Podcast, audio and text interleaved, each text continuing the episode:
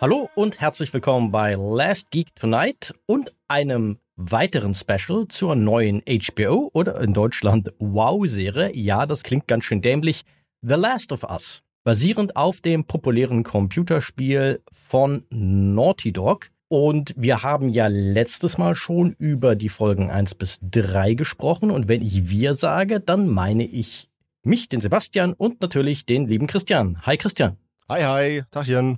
Und wir haben, naja, in der Folge haben wir es nicht gesagt, aber in der Social Media Ankündigung habe ich völlig leichtsinnig überall gesagt, wir reden halt über Folge 1 bis 3 und dann reden wir nochmal über Folge 4 bis äh, 6. 4 bis 6, ja, genau. Zählen äh, will gelernt sein. und dann Folge 7 bis 9, also so eine schöne Dreierordnung.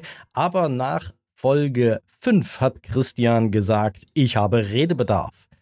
Und das macht auch irgendwie Sinn, denn die Folgen 4 und 5 bilden zusammen einen Art ja, Mini-Story-Arc. Also sind zusammen eine abgeschlossene Geschichtsteil, nenne ich es jetzt mal, eine kleine Story-Reise in The Last of Us. Und deshalb haben wir gesagt, nö, dann sprechen wir halt direkt über Folge 4 und 5. Wenn das Sinn macht, kommt halt schon früher wieder ein Podcast. Und ja, Vielleicht machen wir mal einen kurzen Recap, wie uns das Ganze bisher gefallen hat. Christian, möchtest du das übernehmen?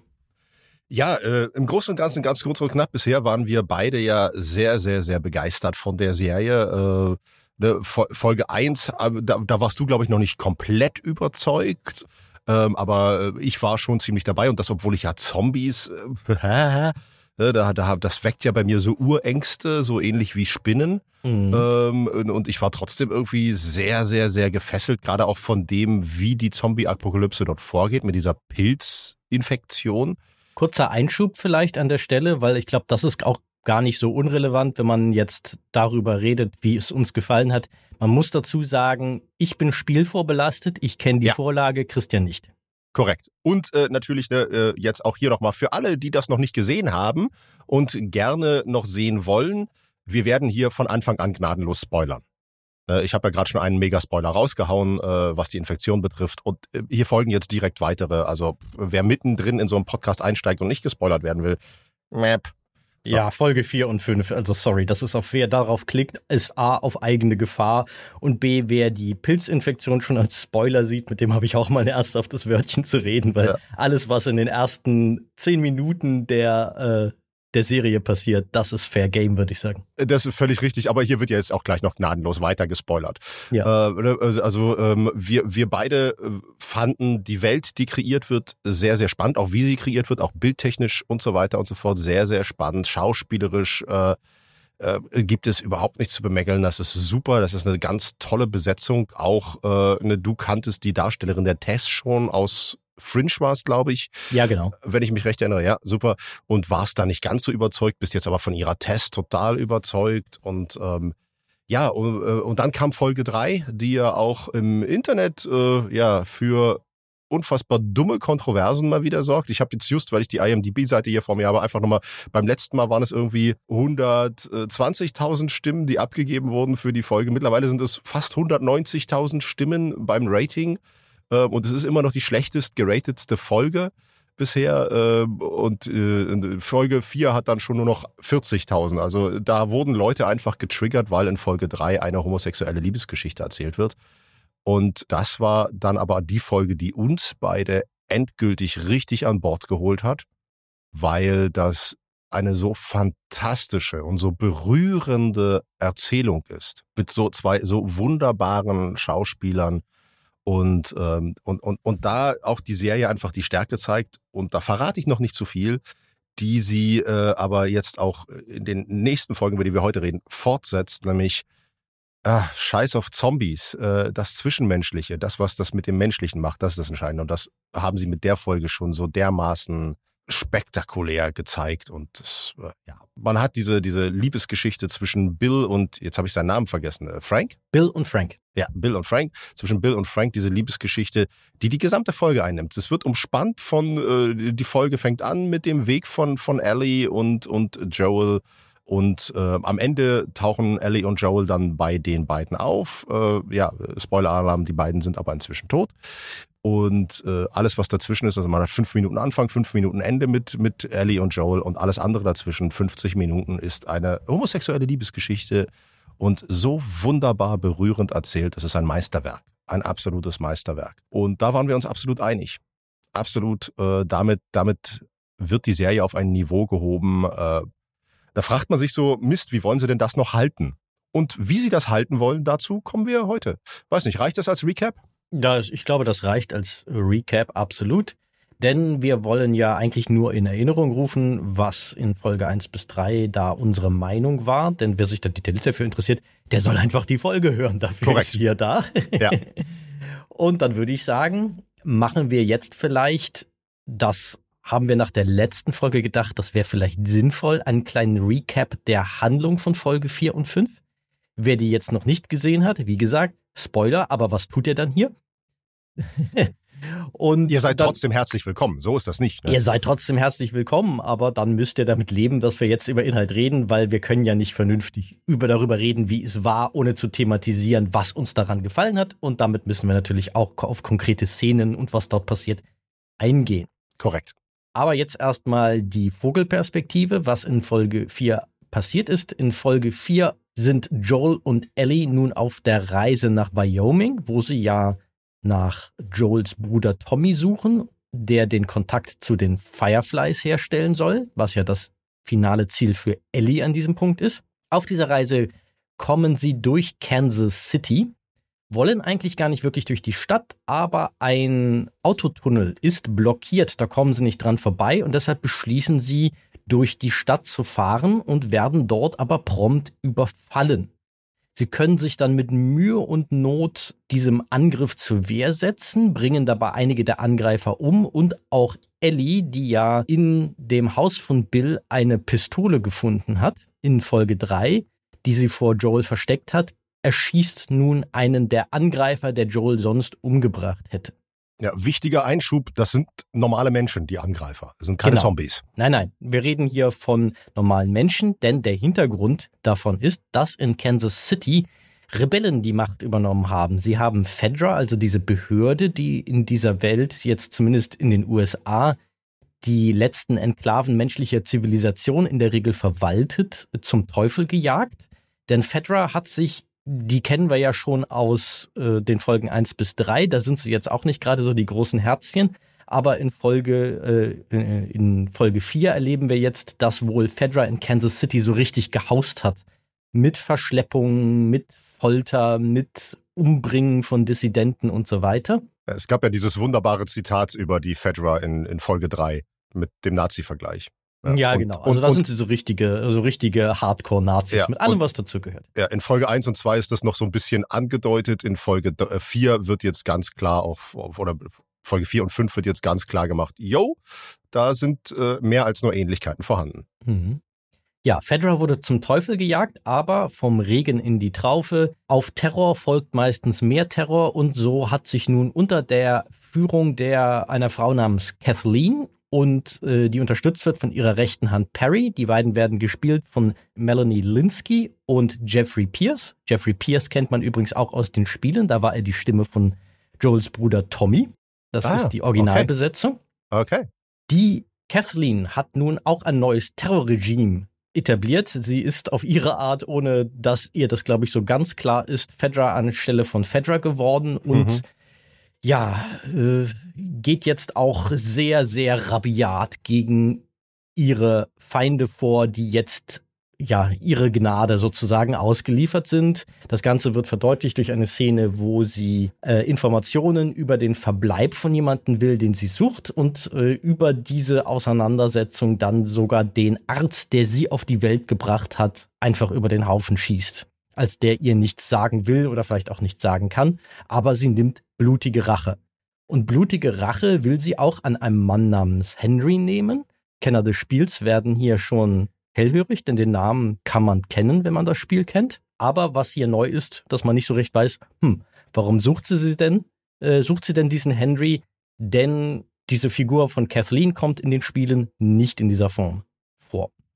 So, und dieser Wunsch nach Rache ist so stark, dass Kathleen sogar eine sich andeutende neue Gefahr durch die Infizierten, die von Fedra eigentlich erfolgreich aus der Stadt ja, gesäubert, vertrieben wurden, wie auch immer man das ausdrücken will, dass sie die ignoriert, weil ihre Prio ist ganz klar, sie will diesen Henry finden.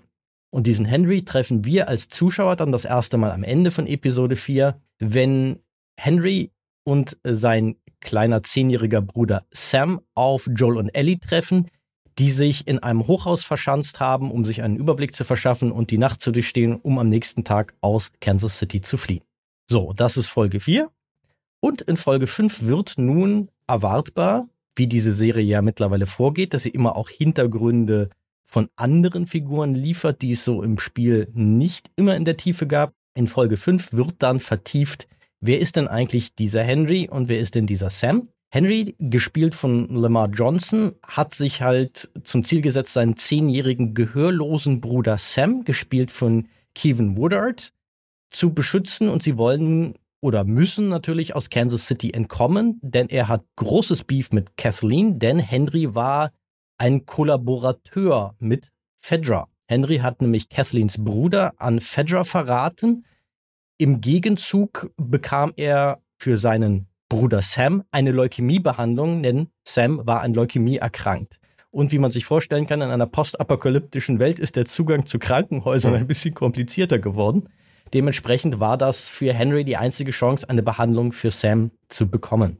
Henry bietet Joel und Ellie nun einen Deal an, denn Henry sagt, ich kenne einen sicheren Weg durch den Untergrund aus der Stadt heraus. Was ich aber brauche, ist jemanden, der mich beschützt, denn am Anfang der Folge sieht man auch, wie Henry gewissermaßen aus einem Versteck heraus Zeuge wird, wie Joel und Ellie sich dieser Angreifer erwehren und er sagt, hey, du kannst offensichtlich kämpfen, ich kann das nicht. Ich habe noch nie jemanden mit meinen eigenen Händen getötet. Und äh, ja, so können wir uns gegenseitig nützlich sein und gemeinsam aus der Stadt entkommen. Dieser Plan geht auch zunächst auf. Sie kommen sicher an den Rand der Stadt.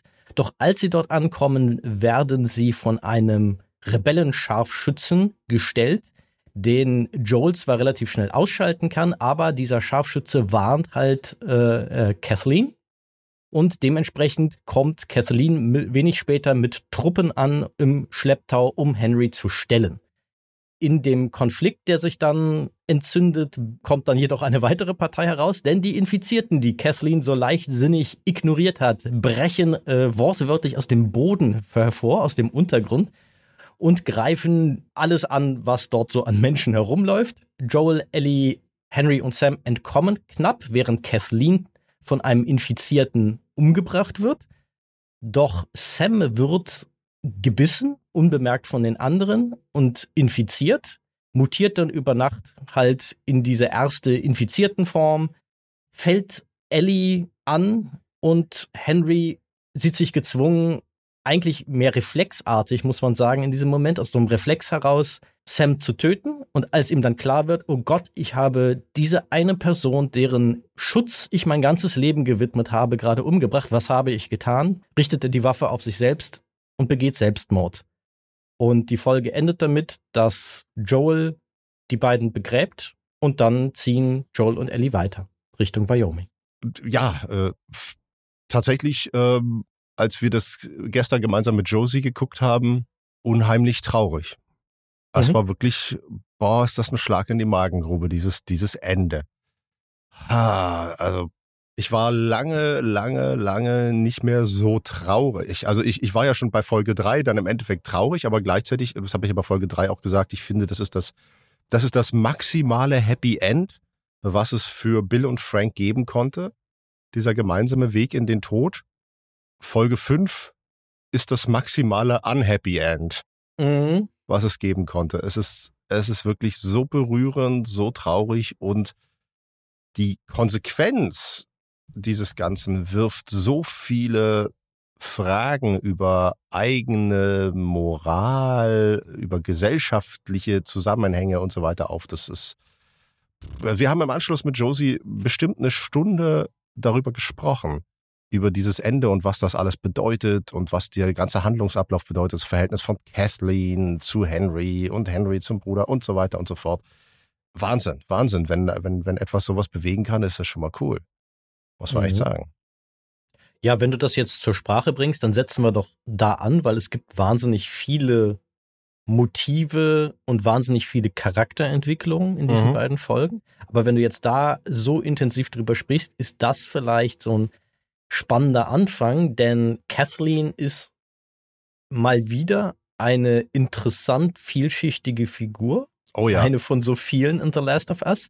Auch sehr clever, finde ich, wie sie es besetzt haben, nämlich ja. mit Melanie Linsky, die von der Grundausstrahlung eher so sehr warm, mhm. sehr harmlos auch, also auf so einer, gerade auf so einer körperlichen Gewaltebene erstmal so eine Erscheinung ist, wo man nicht denkt, die rammt dir gleich ein Messer zwischen die Rippen oder erschießt dich. Ja, das ist ja, das war ja auch schon wieder so eine, ja, also, also, also eine dämlich absurde, in Anführungsstrichen, Kontroverse, äh, weil genau dafür wurde dann die Serie wieder von einigen Vollidioten kritisiert.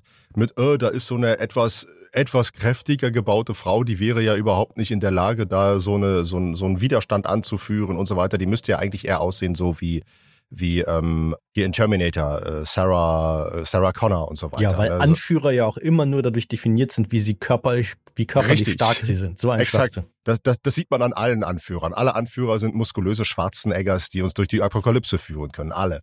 So mhm. muss man ja nur, muss man sich nur die ganzen Weltanführer angucken. Vor allen Dingen wird das ja auch super clever, finde ich, thematisiert in ihrem Verhältnis zu ihrer rechten Hand Perry. Absolut, das Weil ist das brillant. ist ja eine clevere Kombination, denn während äh, Kathleen mit Melanie Linsky, wie gesagt, mit einer Schauspielerin besetzt ist, wo man das nicht sofort so dieses Klischee von einer brutalen Anführerin einer Rebellion bedient, haben wir im Gegenzug dazu Perry, mit Jeffrey Pierce besetzt, der ein sehr großer, sehr breitschultriger Mann ist, dem sie dann auch noch so einen, so, einen richtig schönen Rauschebart verpasst haben, der ihm was sehr Bedrohliches erstmal von der Erscheinung gibt, aber Perry halt die Figur ist, die moralisch viel mehr Bedenken hat, mhm. was Kathleens Vorgehen angeht. Ja. Aber es gibt in Folge 5 ja diese spannende Szene, wo Kathleen halt uns als Zuschauern letztendlich über die Geschichte von ihrem Bruder, an dem sie sehr gehangen hat, der für sie immer ein Ruhepol, ein, ein Symbol für Schutz war, der immer sie getröstet hat als Kind, wenn sie sich gefürchtet hat und so weiter. Dieses Verhältnis klar gemacht wird, wo Perry sagt, du hast etwas erreicht, also dein, dein Bruder war ein großartiger Mann, ja. aber er war nicht, er hatte nicht deine Härte, dass er die nicht hatte, dass er so ein ein toller Mensch war, war eine Qualität, die ihn ausgezeichnet hat, aber er hat nichts verändert. Ja. Und da merkt man auch, okay, deshalb folgt Perry Kathleen, mhm. weil sie eine Härte hat, die der Bruder nicht hatte und die Perry selber offenbar auch nicht hat. Eine, eine mentale Härte, einfach sehr krasse, sehr fragwürdige, sehr brutale, gewalttätige Dinge zu tun, um das Ziel zu erreichen, sich eben von Fedra zu befreien. Ja. Im Grunde genommen, Kathleen ist bereit, über Leichen zu gehen. Das war ihr, ja, genau. Bruder, das war ihr Bruder nicht. Und äh, auch wenn das jetzt in der Konsequenz natürlich falsch ist, aber im Grunde genommen ist auch Perry das nicht. Auch wenn Perry derjenige ist, der dann der Vollstrecker ist und im wahrsten Sinne des Wortes über Leichen geht. Aber er, er hat für sich selbst die Absolution, naja, es ist ja ein Befehl. Ja, genau. Das ist so ein bisschen nämlich die Dynamik zwischen den beiden. Perry hat ganz massive moralische Bedenken, aber wischt sie damit weg, dass Kathleen letztendlich diese Entscheidungen für ihn trifft. Ja. Ja. Und dementsprechend finde ich auch, machen sie es hier wunderbar deutlich, warum Kathleen die Anführerin ist, weil genau diese Dynamik halt erst ja, diese, diese Machtumsturz und dann dieses darauf folgende Terrorregime in dieser Form ermöglicht hat, weil eine, jemand wie Perry, einer von diesen Leuten, die sich halt versuchen, da reinzuwaschen, sich ihre Bedenken damit in diesem Befehlssee sozusagen ertränken, genau die brauchen halt solche Figuren wie eine Kathleen, damit ja. solche Systeme funktionieren.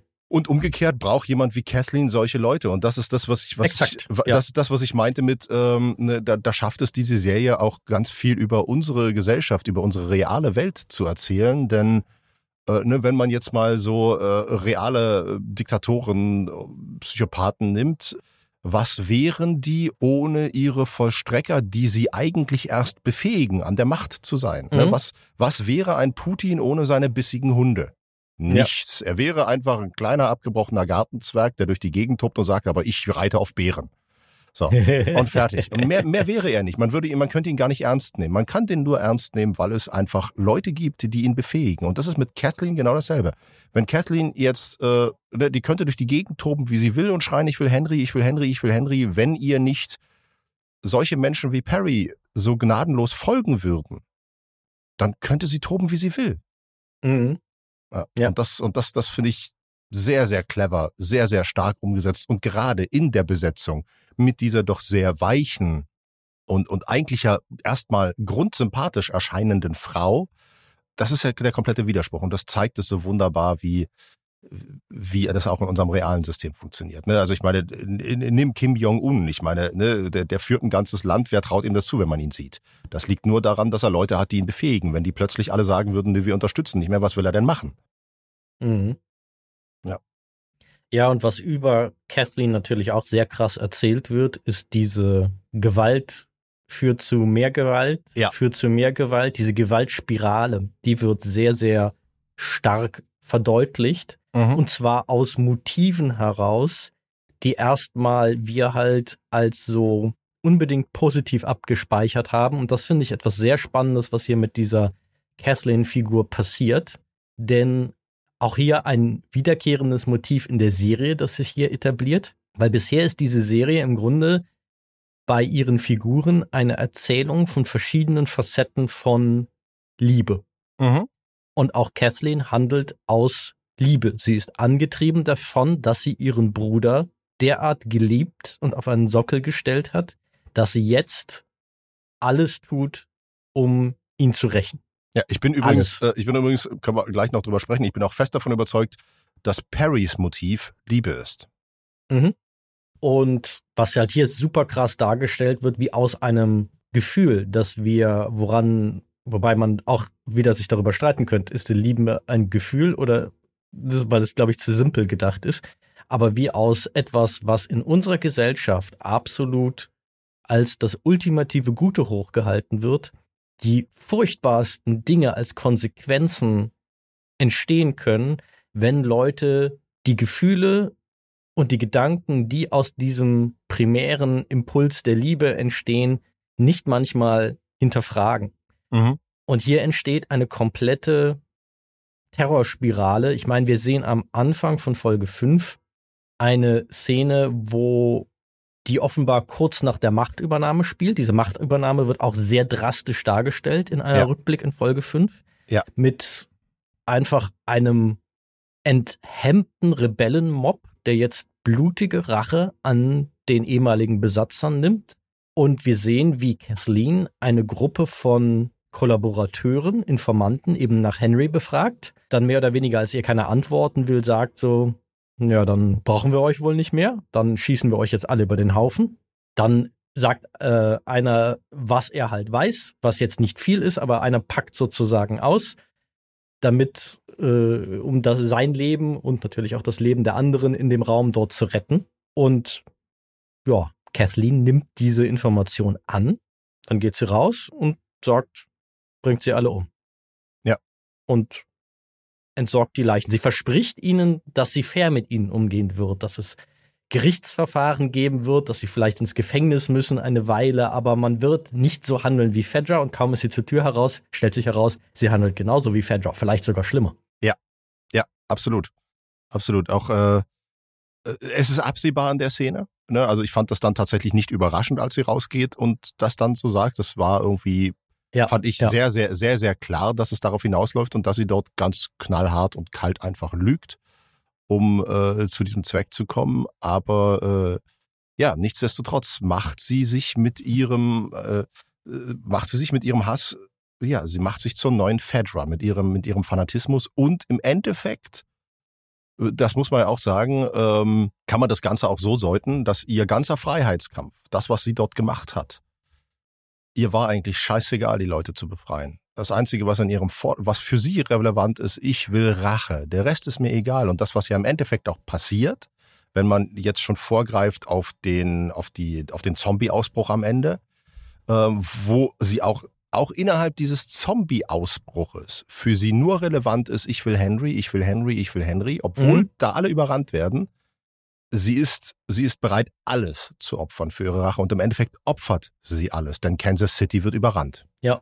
Sie opfert, ja, ja, also sie opfert alles nur, um ihre Rache zu kriegen und ist nicht mal erfolgreich darin. Ja, sie ist letztendlich, letztendlich verliert sie sich vollkommen in diesem aus Liebe geborenen, blinden Hass glaube, dass das auch Perry erst klar wird, kurz bevor ihm ein Riesenzombie den Kopf abreißt, ja.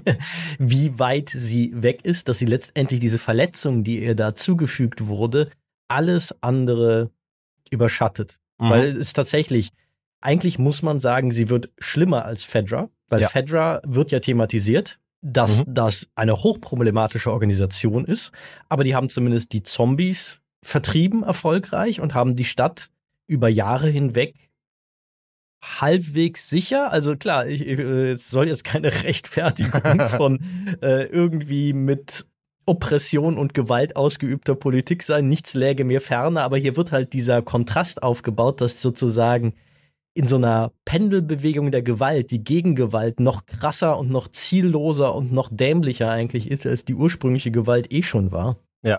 Dass hier im Grunde ihr sind die Menschen noch viel egaler als Fedra die Menschen egal waren. Da geht es wirklich nur um einen einzigen Menschen, nämlich um ihren Bruder und umso spannender und auch verlogener wirkt es, wenn sie Henry dann vorwirft, dass es ihm ja nur um Sam gab und ging und er an keinen anderen gedacht hat bei mhm. seinem Handeln, nämlich ihren Bruder zu verraten, um seinen, seinen Bruder Sam zu retten. Ja. Aber im Grunde macht sie das gleiche ja in noch krasser. Sie, sie macht es insofern in noch krasser. Also ne, man, man kann der Fedra vieles vorwerfen ne, und ich bin mir sicher, da wird jetzt in den nächsten fünf Folgen noch einiges erzählt. Ähm, man kann der Fedra einiges vorwerfen, aber die Fedra, wie du schon sagtest, war immerhin interessiert daran, diese Zombie-Apokalypse zu beenden. Und die Fedra hat immerhin ein, wenn auch echt beschissenes, System etabliert, aber sie haben ein System etabliert, in dem zumindest ein Teil von Menschen, der Teil, der ihnen gefällt, leben kann. Mhm. An so etwas hat Kathleen null Interesse. Es ist ihr scheißegal. Es ist im Endeffekt, sie behauptet, dass es ihr darum geht, um Befreiung und so weiter und so fort. Aber es ist ihr vollkommen egal, ein neues System zu etablieren, in dem Menschen leben können. Es ist ihr scheißegal, was aus Zombies wird. Hauptsache, ich kriege meine Rache. Das steht absolut im Vordergrund. Und das Fatale ist, dass man ja auch erfährt, das sagt sie ja auch selber, als sie dann in ihrem Kinderzimmer steht und mit Perry redet, äh, wo sie so, also sie hat einen Moment auch der, der Selbstreflexion, spült den aber weg, wo sie selber sagt, mein Bruder selber hat mir, nachdem er schon verraten wurde, auch wusste, von wem er verraten wurde, in unserem letzten Gespräch mitgeteilt, ich soll keine Rache üben, ich soll es gut sein lassen. Mhm. Aber ich kann es nicht. Das heißt also, eigentlich gab es für sie den Moment, wo sie sagen, also wo sie hätte sagen können, okay, ich höre jetzt auf. Ne, und zu sagen, sogar zu diesem Zeitpunkt hätte sie noch sagen können, weißt du was, es ist gut, Henry ist weg, scheiß drauf. Nee, kann sie nicht. Sie ist so fanatisch, es geht nicht. Ich habe ja. fertig, du kannst. Na, das, worauf ich eingehen wollte, ich glaube nicht, dass es ihr im eigentlichen Sinne, es ist ihr faktisch egal, mhm. so wie sie handelt. Ich glaube aber nicht, dass sie so darüber denkt. Ich glaube, sie hat sich nur so verirrt in diesem ja. Hass, dass ihr das nicht mehr klar ist. Ja. Weil sie halt einfach nur blind für andere Notwendigkeiten wird, weil am Ende von Folge 4 finden sie ja da so im Keller von so einem Gebäude im Grunde so einen Boden, der sich schon so bewegt und vibriert, wo klar ist, okay, ein Riesenhaufen Infizierter scheint Aha. da irgendwo unten zu rumoren und wir müssen uns dringend drum kümmern. Und sie sagt halt, wir stellen es zurück. Ich glaube nicht, dass ihr nicht klar ist, dass das eine große Gefahr ist, doch sie ist so geblendet und dass sie nicht auch diese Gefahr eigentlich beseitigen möchte und Aha. die Leute schützen möchte, die sie dort mit befreit hat. Aber sie ist so geblendet von ihrem Hass, dass sie glaubt, das können wir später lösen, jetzt muss erstmal Henry dran glauben. Mhm. Und das ist halt, das macht sie halt zu so einer vielschichtigen Figur, dass da eigentlich rüberkommt, dass sie eine Wärme hat und dass ihr, glaube ich, nicht bewusst egal ist, was mit allen Menschen passiert. Weil sonst wäre sie nur ein weiterer geifernder Bösewicht in der Filmgeschichte, wenn mhm. das anders wäre. Aber sie wird eigentlich dargestellt, Sie ist tief überzeugt, das Richtige zu tun. Deshalb hält sie auch Henry diese moralische Rede. Ja. So, wo sie ja sagt, hey, Kinder sterben nun mal, das passiert, und du hast aber das Leben deines Bruders über alle anderen Leben gestellt, ungeachtet der Konsequenzen, dass sie das erkennt, aber nicht in der Lage ist, es bei sich selbst zu erkennen. Das ist das, was sie zu einer super spannenden und vielschichtigen und sehr menschlichen Figur macht, trotz ihrer furchtbaren Fehler. Ja. Ja, im Endeffekt äh, führt ja genau diese Verblendetheit auch dann zu ihrem eigenen Tod, denn äh, so wie die Folge, also nicht die Folge, sondern der Zombie-Überfall dann endet, bevor, bevor unsere Hauptfiguren abhauen können, hätte sie sogar wahrscheinlich noch die Chance gehabt, auch da ihrem Ende zu entkommen, wenn sie einfach gesagt hätte, okay, ich renne jetzt einfach mit denen mit. Jetzt ist gerade schon egal, ob wir zusammenhalten, wir müssen da weg. Wenn sie einfach mitgerannt wäre. Aber was für sie war einfach wichtiger, ist jetzt egal, ich erschieße jetzt Henry. Mhm. Dazu kam sie aber nicht mehr, weil dann der andere, weil dann ein Zombie angesprungen kam und ihr den Schädel eingeschlagen hat wenn sie, sie hätte da noch die Entscheidung treffen können, ich rette jetzt zumindest mein eigenes Leben mit und, und hau mit ab. Und dann mhm. schauen wir mal, was passiert. Aber selbst dazu war sie nicht mehr in der Lage. Okay, ja. Und das, und das, äh, aber um, um, um das zu führen, äh, oder um den Punkt auch noch zu haben, obwohl sie ja eigentlich auch mit dem, was sie Henry vorwirft, dass Henry das Leben seines Bruders über alles andere gestellt hat, sie hat ja nicht mal Unrecht nicht mal unrecht. Ne? Man, äh, ich finde, man kann das Verhalten von Henry absolut nachvollziehen, mhm. aus einer rein emotionalen, menschlichen Sicht, aus einer vernunfttechnischen Sicht, aus einer rein rationalen Sicht, hat Kathleen recht. Auch wenn es auch wenn's emotional äh, natürlich hart ist. Bis zu einem gewissen Punkt, das, wo sie mich dann halt komplett verloren hat, so, so ein bisschen war, als sie angefangen hat, von Schicksal zu schwafeln. Ja, das ist Schwachsinn. Ja, ja, ja, das ist Unsinn wo, wo sie dann, man merkt, dass sie dann schon in so fanatisch ideologische, fast religiöse Gedankenmuster da mhm. verfallen ist ja. über ihren Hass. Aber ansonsten natürlich, da ist ein wahrer Kern. Das macht es halt diesen Moment auch so stark, so furchtbar der ist, gerade weil Henry halt sagt, he's just a kid, er ist doch nur ein Kind. Ja. Das trotzdem aber an seinem Argument, dass deshalb man nicht alles andere dem Wohl dieses Kindes unterordnen darf, ja. das Schicksal aller anderen Menschen, dass da was dran ist, was es nur so bitter macht und einen, glaube ich, auch so nachdenklich macht, ist, und auch das finde ich unfassbar geschickt, dass die Figur, die am meisten zu dem Thema die Klappe halten sollte, diese Botschaft einem überbringt. ja, das ist richtig. Ja, das, das, das Fiese ist ja auch, und, und da ist dann auch wirklich auch der Punkt erreicht, wo man auch bei Kathleen also wo man auch wirklich komplett sämtliche Sympathien und Verständnis verliert, ist, Henry sagt ihr dann noch, okay, ich komme raus, ich stelle mich, aber lass meinen Bruder gehen. Ja. Dass sie dazu sagt, nicht bereit ist, dass sie ja, das Gefühl hat, sie müsse irgend so eine, das meine ich mit Schicksal, irgend so ja. eine natürliche, gottgewollte, auch wenn sie dieses Wort Gott nicht in den Mund, genim, im Mund nimmt, Balance wiederherstellen. Ja. Und das ist halt einfach nur widerlich noch. Ja, es ist vor allen Dingen auch dieses Auge um Auge. Ne? Du hast meinen Bruder mhm. getötet, ich töte jetzt deinen Bruder und danach noch dich. Haha. Ja. So, ja, ja aber sie redet ja wirklich von einer Balance, die ja. wiederhergestellt werden müsste, wo man so denkt, so, also sorry, aber ja, piss dich, ja. Balance. Du willst einfach nur ein Kind hinrichten, um dir Genugtuung zu verschaffen. Ja. Du bist ja, äh, du bist ja viel, viel, viel bewanderter in äh, der amerikanischen Polit äh, Polizszene als ich ähm, beschäftigst dich damit noch viel intensiver. Siehst du da auch eine gewisse Analogie, äh, auch eine gewollte gewisse Analogie zu äh, aktuellen Trends in der amerikanischen äh, Polizszene, zu äh, dem ganzen Alt-Right-Movement und so weiter und so fort? Ja, auf, ich würde sagen, in dieser Folge kommt da auf ganz vielen Ebenen was vor. Letztendlich glaube ich aber, ist das nicht so eine direkte Analogie, sondern das ist mehr ein, eine systematische Verurteilung eben von diesem ideologisch verbohrten Denken auf der einen Seite, wo irgendwann Realität, Argumente, Güte und ähnliche Werte keine Rolle mehr spielen. Und auf der anderen Seite ist es natürlich durch die Blume, was vielleicht ganz clever ist, dass es nicht an Religion hier gekoppelt wird, mhm. eine Verurteilung und Dekonstruktion von diesem religiösen Auge um Auge, Zahn um Zahn, diesem alttestamentarisch-religiösen Denken, für ja. das Kathleen steht.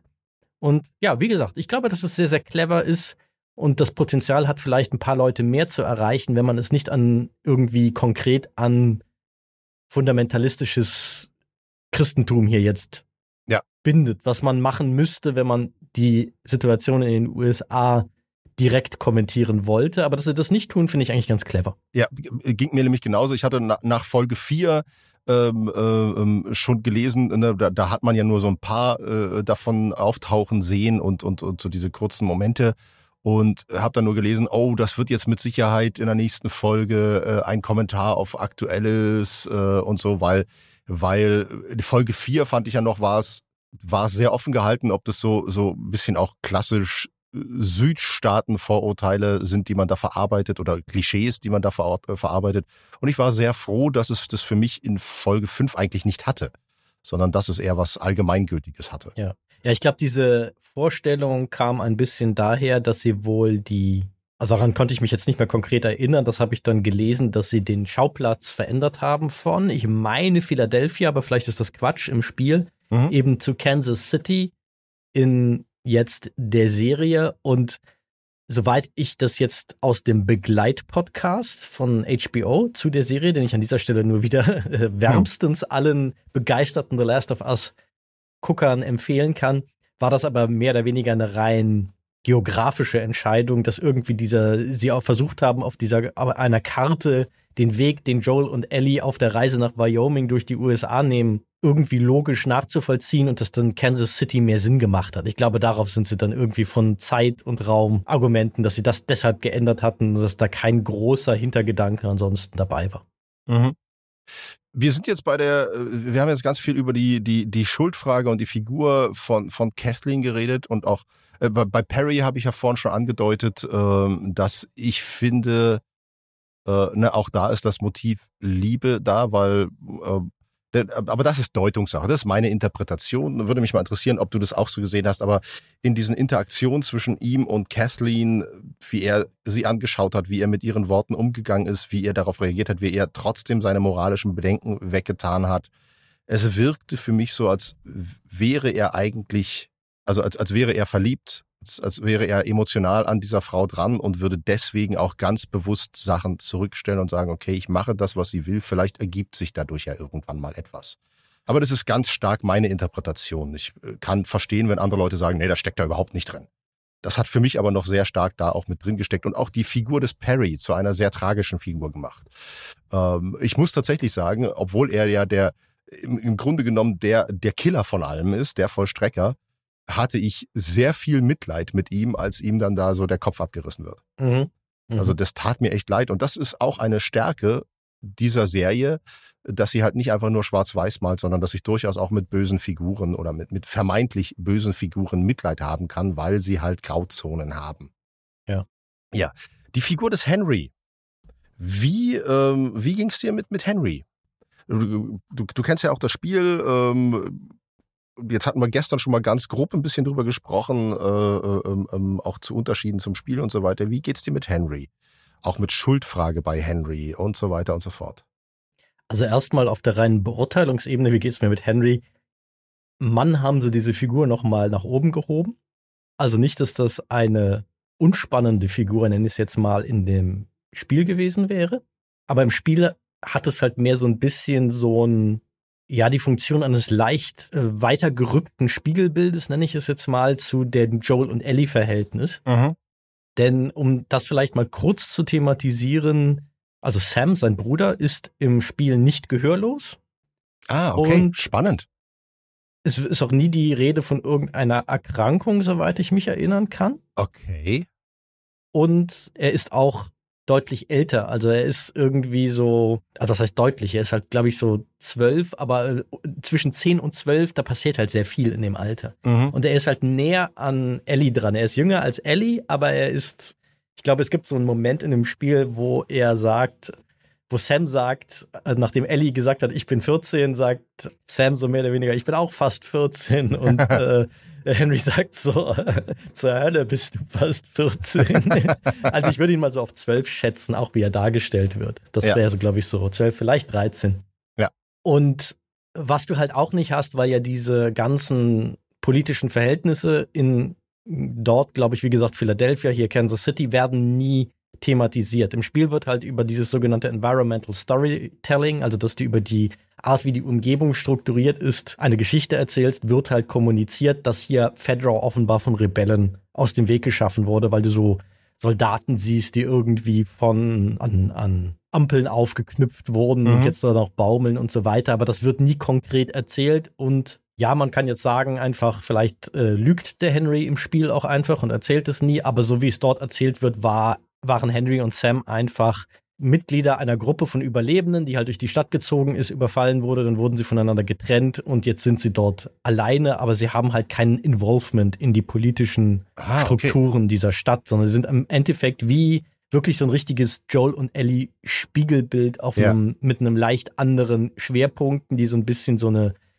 für Joel und Ellie halt zum Katalysten werden, gewisse Dinge in ihrem Denken und in ihrer Beziehung zueinander und so weiter in Frage zu stellen. Sie sind aber ein bisschen funktionaler, was das angeht. Und hier kommen halt so ganz viele andere Ebenen jetzt noch mit rein. Ja, absolut, das, das ist ja, das ist ja, das ist ja total spannend. Das ist ja eine, wirklich eine ganz, ganz große Änderung. In dem Zusammenhang äh, müssen wir jetzt noch nicht genau darauf eingehen, können wir später. Äh, aber äh, gibt es die Figuren von Kathleen und Perry im Spiel? Nein, überhaupt nicht. Weil überhaupt die. Nicht. Spannend. Weil es ja, wie da, gesagt, müssen wir, da müssen wir gleich nochmal drauf eingehen. Mhm. Ja, aber ich will deinen Gedanken jetzt nicht zu Ende führen, weil ist mir gerade. Nee, nee, äh, ich glaube, was da einfach ganz wichtig ist, wieder zu sagen, was ja auch in dem Begleitpodcast der Neil Druckmann, der ja das Spiel auch mitkreiert hat. Ja.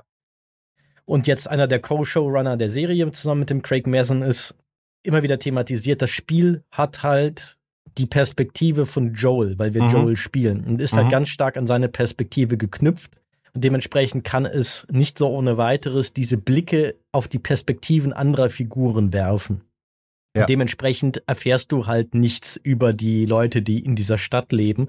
Und das ist jetzt halt, glaube ich, der grundsätzliche Unterschied, dass dieses andere Medium dann eine andere Möglichkeit hat, die Perspektive zu verschieben und dass sie das zum Anlass genommen haben, zu sagen, okay, dann lasst uns doch mal das vertiefen und die interessanten Aspekte daran finden. Und dann haben sie halt beschlossen, okay, wir spannen, am spannendsten wird es, wenn wir Henrys Geschichte damit verknüpfen. Ja. Und genau das haben sie halt getan. Und ich finde auch auf eine ganz großartige Art und Weise.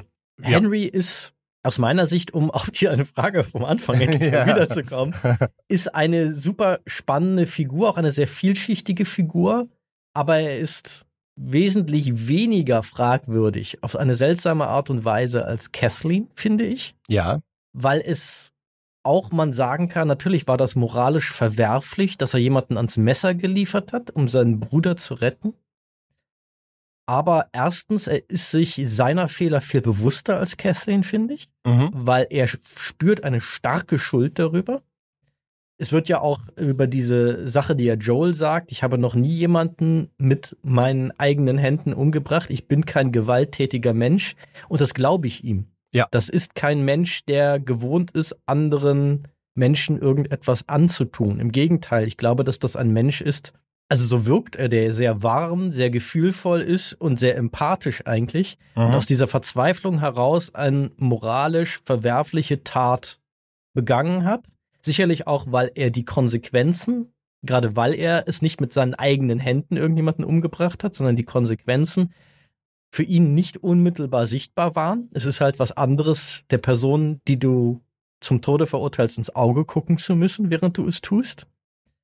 Aber er ist halt eine Figur, die etwas Schreckliches tut, aber aus so zutiefst menschlichen Motiven, weil wir sehen, wie liebevoll er sich um seinen Bruder kümmert. Mhm. Und ich kann ihn so völlig verstehen. Und ich, das ist wirklich, wer ohne Fehler ist, werfe den ersten Stein.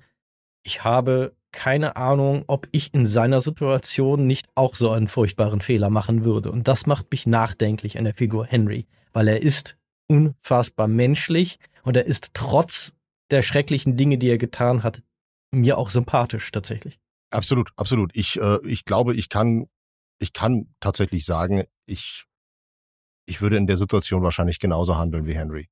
Ne, wenn ich einfach an meinen Bruder denke, äh, ich würde in der Situation, glaube ich, tatsächlich, tatsächlich denselben Fehler machen. Da bin ich mir eigentlich sehr, sehr, sehr sicher. Natürlich weiß man das nie, bis man in der Situation drinsteckt. In solchen Ausnahmesituationen lässt sich immer leicht sagen, ha, ich würde nie. Aber einfach jetzt so rein aus, aus so einer emotionalen Sicht. Doch, ich, ich, ich glaube, ich würde diesen selben Fehler machen.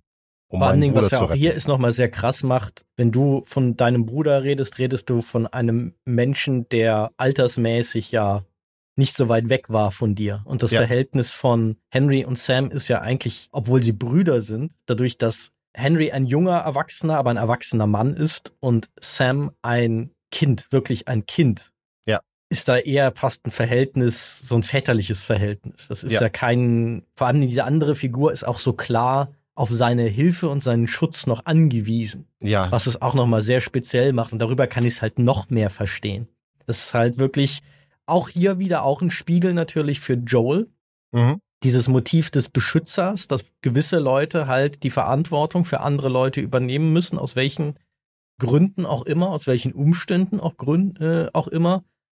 Aber das hier ist es halt, das, das macht es für mich so besonders verständlich, mhm. weil dieser kleine Junge kann sich nicht selbst schützen. Der kann nicht selbst versuchen, seine Interessen durchzusetzen. Nicht nur, der kann sich nicht selbst schützen. Es ist ja tatsächlich ist ja in dem, was Kathleen sagt, mit dem, äh, der ist vielleicht einfach nicht dafür da, um zu überleben. In gewisser Weise ist da ja, wenn man, wenn man die Welt, in der sie leben, bedenkt, ist da ja was dran, weil er kann nicht hören. Das heißt, er hört selber nicht, wie viel Lärm er macht. Und was bedeutet das zwangsläufig mit Hinblick auf die Zombies? Das ist mir nämlich erst in dem Moment klar geworden, aber habe ich vorher gar nicht nachgedacht ist mir in dem Moment klar geworden, als sie in Folge 5 auf die Glasscherben treten. Und er seinen Bruder fragt, oh, war das laut? Mhm. Und der Bruder sagt, ja, das war laut. Aber natürlich in Gebärdensprache. Er kann das nicht hören. Das heißt, auch wenn er so ein Zombie, so ein Klicker, die ja nur über Sound funktionieren, der hätte überhaupt keine Chance, weil er selber gar nicht weiß, wie laut er ist. Er mhm. weiß es nicht. Puh, das ist, äh, das ist heftig. Und in dem, wenn man das mit bedenkt, dann ist an Kathleens Aussage, auf eine ganz perfide Art und Weise ja sogar was dran. Aber genau das macht sie so moralisch dort noch mehr Abgründe aus. Ja, ja. Denn was sind wir für Menschen, wenn wir dann in dem Moment, wo es ein bisschen hart wird, also hier wird es ein bisschen mehr als ein bisschen hart, zugegebenermaßen, aber wo es schwierig wird, weil Moral finde ich, die Moral von Menschen zeigt sich nicht, wenn alles heiti-teiti ist. Die Moral ja. von Menschen zeigt sich, wenn es hart auf hart kommt und sie mehr oder weniger böse gesagt ganz schnell in so eine Nazi-Ideologie von Richtig. lebensunwürdigem Leben Richtig, ne? so, so, hier, der, der Mensch hat Einschränkungen, der muss jetzt mal hier ins KZ. Mhm. Also ja, es hat, genau, es hat mich auf eine ganz unangenehme Art und Weise, nämlich an diese Logik, ja. dass Menschen, die nicht diesem sozialdarwinistischen Ideal entsprechen, irgendwie ja. entsorgt werden müssen, das bei den Nazis ja auch so, so prominent war. Daran hat es mich sehr erinnert. Absolut, absolut. Es ist auch wirklich, es ist auch wirklich widerlich und um Gottes Willen, ich will das nicht verteidigen. um Gottes Willen, bitte nicht missverstehen. Ne? Ich sage nur, man kann es in gewisser Weise, kann man den Gedanken nachvollziehen, aber halt auf, deswegen meine ich auf so eine perfide Art und Weise. Es ist widerlich, weil sollten die Starken nicht einfach die Schwachen auch schützen und stützen, weil auch die Schwachen haben eine Berechtigung auf Leben und da ganz eindeutig ja. Und in, unter dem Aspekt hat Henry so gesehen das Richtige getan. Und das hat ja Kathleens Bruder auch eingesehen. Er hat das mhm. ja, er, er, ne, Kathleens Bruder war klar, ich werde jetzt getötet, aber Kathleen, bitte räche mich nicht. Weil, ja, so ist das jetzt halt. Und wir müssen auch die Schwachen schützen. Hat er nicht so ausformuliert, aber der Gedanke stand mit Sicherheit dahinter. Ja, vor allen Dingen, wie Kathleen selbst ja ihren Bruder auch beschreibt, ist ja relativ klar, dass das seine Denkweise war, ja. dass er eben nicht dieses kaltschnäuzige, kalkulierende in seinem Denken drin hatte. Ja. Weil das kommt ja darin zum Ausdruck, wie er sich um Kathleen ja auch immer gekümmert hat, schon als die beiden noch Kinder waren. Ja. Ja, wahrscheinlich wäre Kathleen äh, äh, als so, so wie sie quasi erscheint, wäre wahrscheinlich auch nicht alleine überlebensfähig gewesen. Na, und das, was ich ja vorhin schon sagte, wenn sie nicht die ganzen Brutalos hätte, die sie äh, befähigen, ja, dann wäre sie keine Anführerin. Das ist ganz einfach. Mhm. Ja ich fand, äh, ich, ich, ich fand äh, äh, gerade auch das Verhältnis von Henry und, und Sam sehr berührend, sehr bewegend, weil, ne, also gerade wenn man, wenn man Geschwister hat, äh, äh dann, dann muss man da sehr viel dran, äh, dran denken. Ähm, ich habe ich hab einen älteren Bruder und ähm, bei uns war das Verhältnis halt immer quasi, ich, ich war der, der, der, der Jüngere, klar, wenn ich einen älteren Bruder habe, logisch. ähm, äh, aber ich war halt immer ein sehr, sehr krankes Kind. Ich war mhm. äh, ne, mit meiner Migräne und allem drum und dran. Ich war sehr, sehr viel krank als Kind und ähm, ja, mein Bruder war war immer der größere, stärkere, der mich auch in vielen Punkten beschützt hat und und unterstützt hat. Und der, auch heute noch haben wir ein sehr inniges Verhältnis, obwohl wir total verschieden sind in, in fast sämtlichen kritischen Fragen sind wir verschieden, haben wir verschiedene Denkweisen und trotzdem sind wir bedingungslos füreinander da, weil man das einfach macht. Man ist mhm. Familie und man unterstützt sich. Und unter dem Aspekt ist halt für mich äh, der Beweggrund von Henry komplett nachvollziehbar und für mich Henry tatsächlich äh, trotz dieses fatalen Fehlers, den er da begeht, eine der am positivsten besetzten Figuren bisher in dieser Serie. Mhm wie gesagt, er ist unfassbar menschlich. Mhm. Ich kann ihm nicht richtig böse sein, mhm. obwohl er etwas sehr Böses getan hat. Ja. Und das macht einen halt auch nachdenklich und richtet da den Spiegel auf einen selbst. Ja. Aber vielleicht kommen wir über diese Schiene mal auf, was macht dieses Aufeinandertreffen äh, mit Henry und Sam? Was macht es mit Joel und Ellie? Ja. Weil diese Spiegelfunktion haben sie natürlich nicht für, nur für den Zuschauer, sondern mhm. auch für diese beiden Figuren. Mit beiden Figuren macht dieses Aufeinandertreffen auf eine ganz krasse Art und Weise etwas. Oh ja, oh ja. Und mit Joel würde ich fast sagen, in zweiter Ordnung, weil mit ihm macht es mehr etwas, weil er durch Henry und Sam einen anderen Blick auf Ellie kriegt und gewisse Dinge anfängt zuzulassen, die aber auch viel damit zu tun haben, wie Ellie, ja, wie Ellie mit Sam interagiert. Mhm. Weil die beiden haben offenbar sofort Chemie sozusagen. Also mhm. die beiden freunden sich sofort an. Ellie ist super. Ja, ich glaube auch, dass da auch so eine Spiegelung, also ganz, das ist, das ist die Folge der Spiegelung. Ja. Äh, so eine Spiegelung stattfindet, dass Ellie für sich eine Rolle findet, die die von Joel spiegelt, mhm. den sie ja auf so eine gewisse Art und Weise an diesem Punkt schon für seine Stärke bewundert. Mhm. Es gibt einen Moment ja in der Folge, wo Joel gegenüber Henry sagt, mit der Frage, wie es den, den beiden Kindern jetzt geht, nachdem man wieder was Krasses erlebt hat. Für die Kinder ist es einfacher. Ja. Weil sie müssen, sie haben nicht noch diese Verantwortung obendrauf. Mhm. Sie haben noch nicht dieses, ich muss noch jemanden schützen, ich kann mich nicht gehen lassen, nicht emotional gehen lassen, nicht eine Sekunde, weil ich bin die Person, die für diese andere, diesen anderen Menschen sorgen muss. Aber in Wirklichkeit stimmt das ja an dem Punkt schon nicht mehr, weil Ellie für sich längst die Verantwortung für Sam übernommen hat in ihrem Kopf. Dass sie so eine Art große Schwesterrolle einnimmt und auch so ein Bedürfnis entwickelt, diesen verletzlichen kleinen Jungen zu schützen. Ja.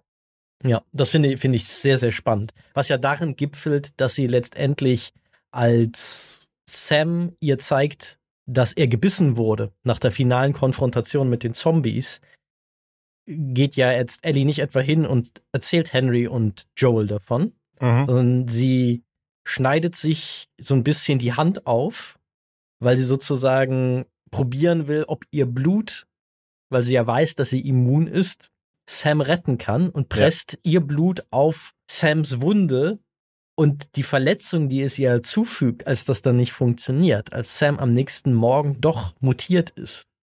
Boah, das war der, äh, einer von vielen Punkten, wo es mir das Herz zerrissen hat in dieser Folge. Bei mir schon vorher. Bei mir schon in dem Moment, wo sie dort äh, auf dieses Schreibbrett schreibt, äh, äh, mein Blut ist Heilung mhm. oder ist, ist das Heilmittel äh, und sich die Hand aufschneidet und das Blut da auf die Wunde macht, da musste ich kurz Pause machen und habe zu Josie gesagt, das ist gerade so zutiefst traurig.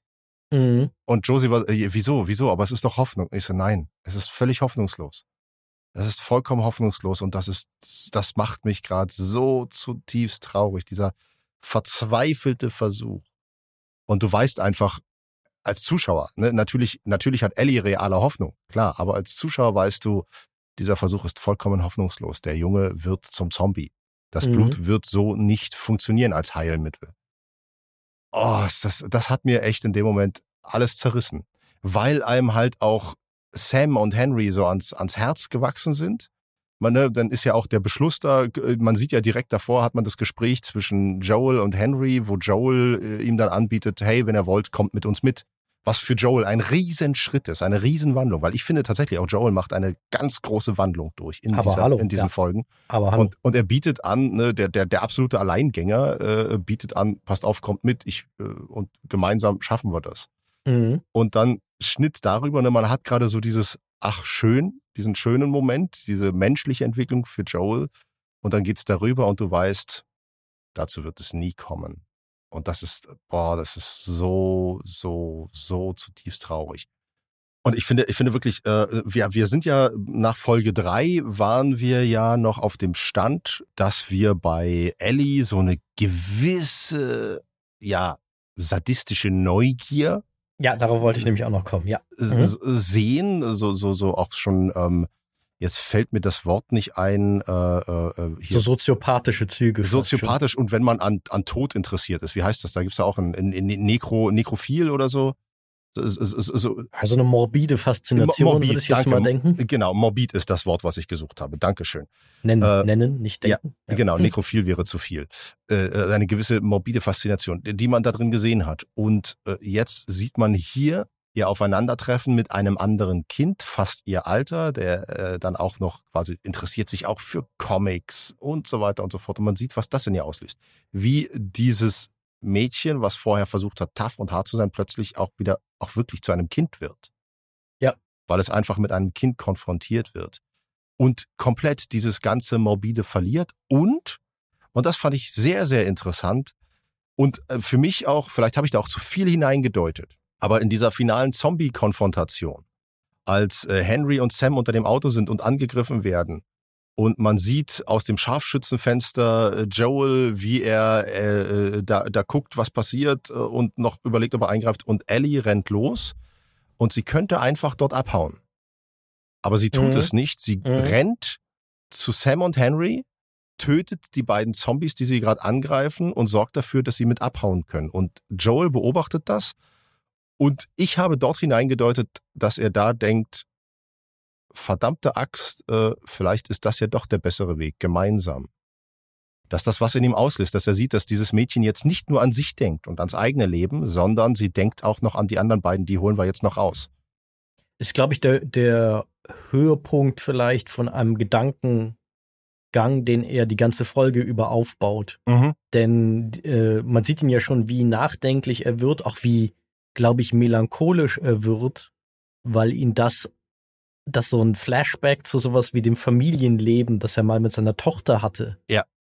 ist einfach diese Interaktion. Sie kommen ja an einem Punkt in, auf diesem Weg durch den Untergrund in so eine Art Schutzbunker, wo wohl mal eine Weile lang Überlebende gehaust haben Mhm. und sich vor den Infizierten versteckt haben, wo es auch so eine Art Spielzimmer gibt für Ja. Kinder, wo dann eben diese von dir schon angedeutete Comic-Szene stattfindet, die beiden dann anfangen, irgendwie Fußball miteinander zu spielen und so weiter, dass er einfach da drauf blickt und sich daran erinnert, was er da mal hatte und Mhm. so, so ein Gefühl anscheinend entwickelt.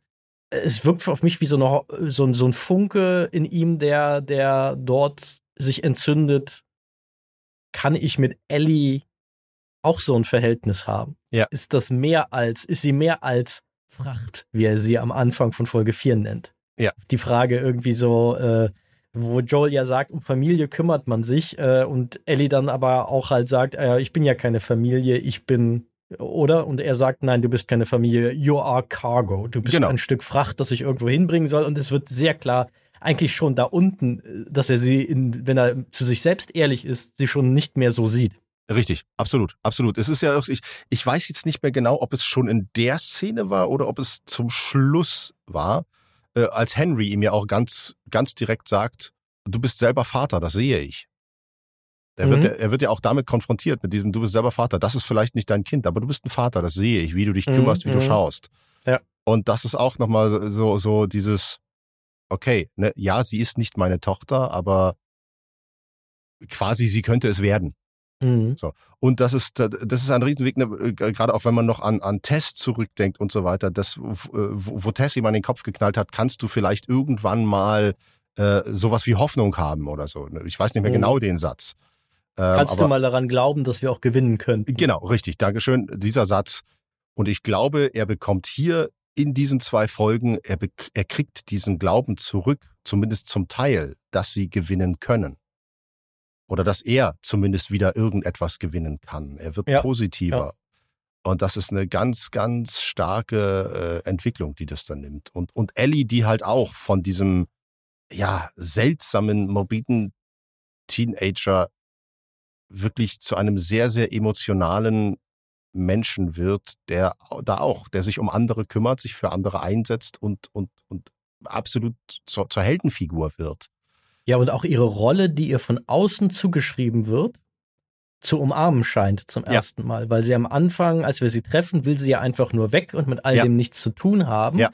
Und nun kommt sie an einem Punkt, wo sie anscheinend selbst anfängt zu glauben, sie könnte in dieser Welt etwas verändern. Mhm. Und ich glaube, ihr Kümmern um und Beschützen von Sam wird, hat für sie eine große symbolische Bedeutung, was das angeht.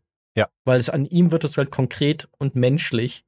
Und deshalb ist es, glaube ich, also deshalb hat es mir auch noch so mal so doppelt und dreifach das Herz zerrissen mit dieser Szene mit dem, dem Heilungsversuch durch ihr Blut. Mhm weil dieser Glaube ja eigentlich, eigentlich wird er sofort wieder zerstört. Ich bin sehr gespannt, wie es damit weitergeht, ich aber auch. in dem Moment wird er komplett ihr wieder auf die schlimmstmögliche, gewaltsamste Art und Weise entrissen. Sehr bitter, natürlich auch, wenn du sagst, dass äh, Sam im, im Spiel war der nicht gehörlos. Sehr bitter auch, das ist mir tatsächlich zum Anfang gar nicht bewusst gewesen. Josie meinte das dann, als wir es geguckt haben, so, ach, der kann ja nichts hören, als man sieht ihn ja dann am nächsten Morgen, als Ellie wach wird und man sieht ihn mit dem Rücken zu ihr sitzen. Mhm. Und es ist ja noch der Funke von Hoffnung da.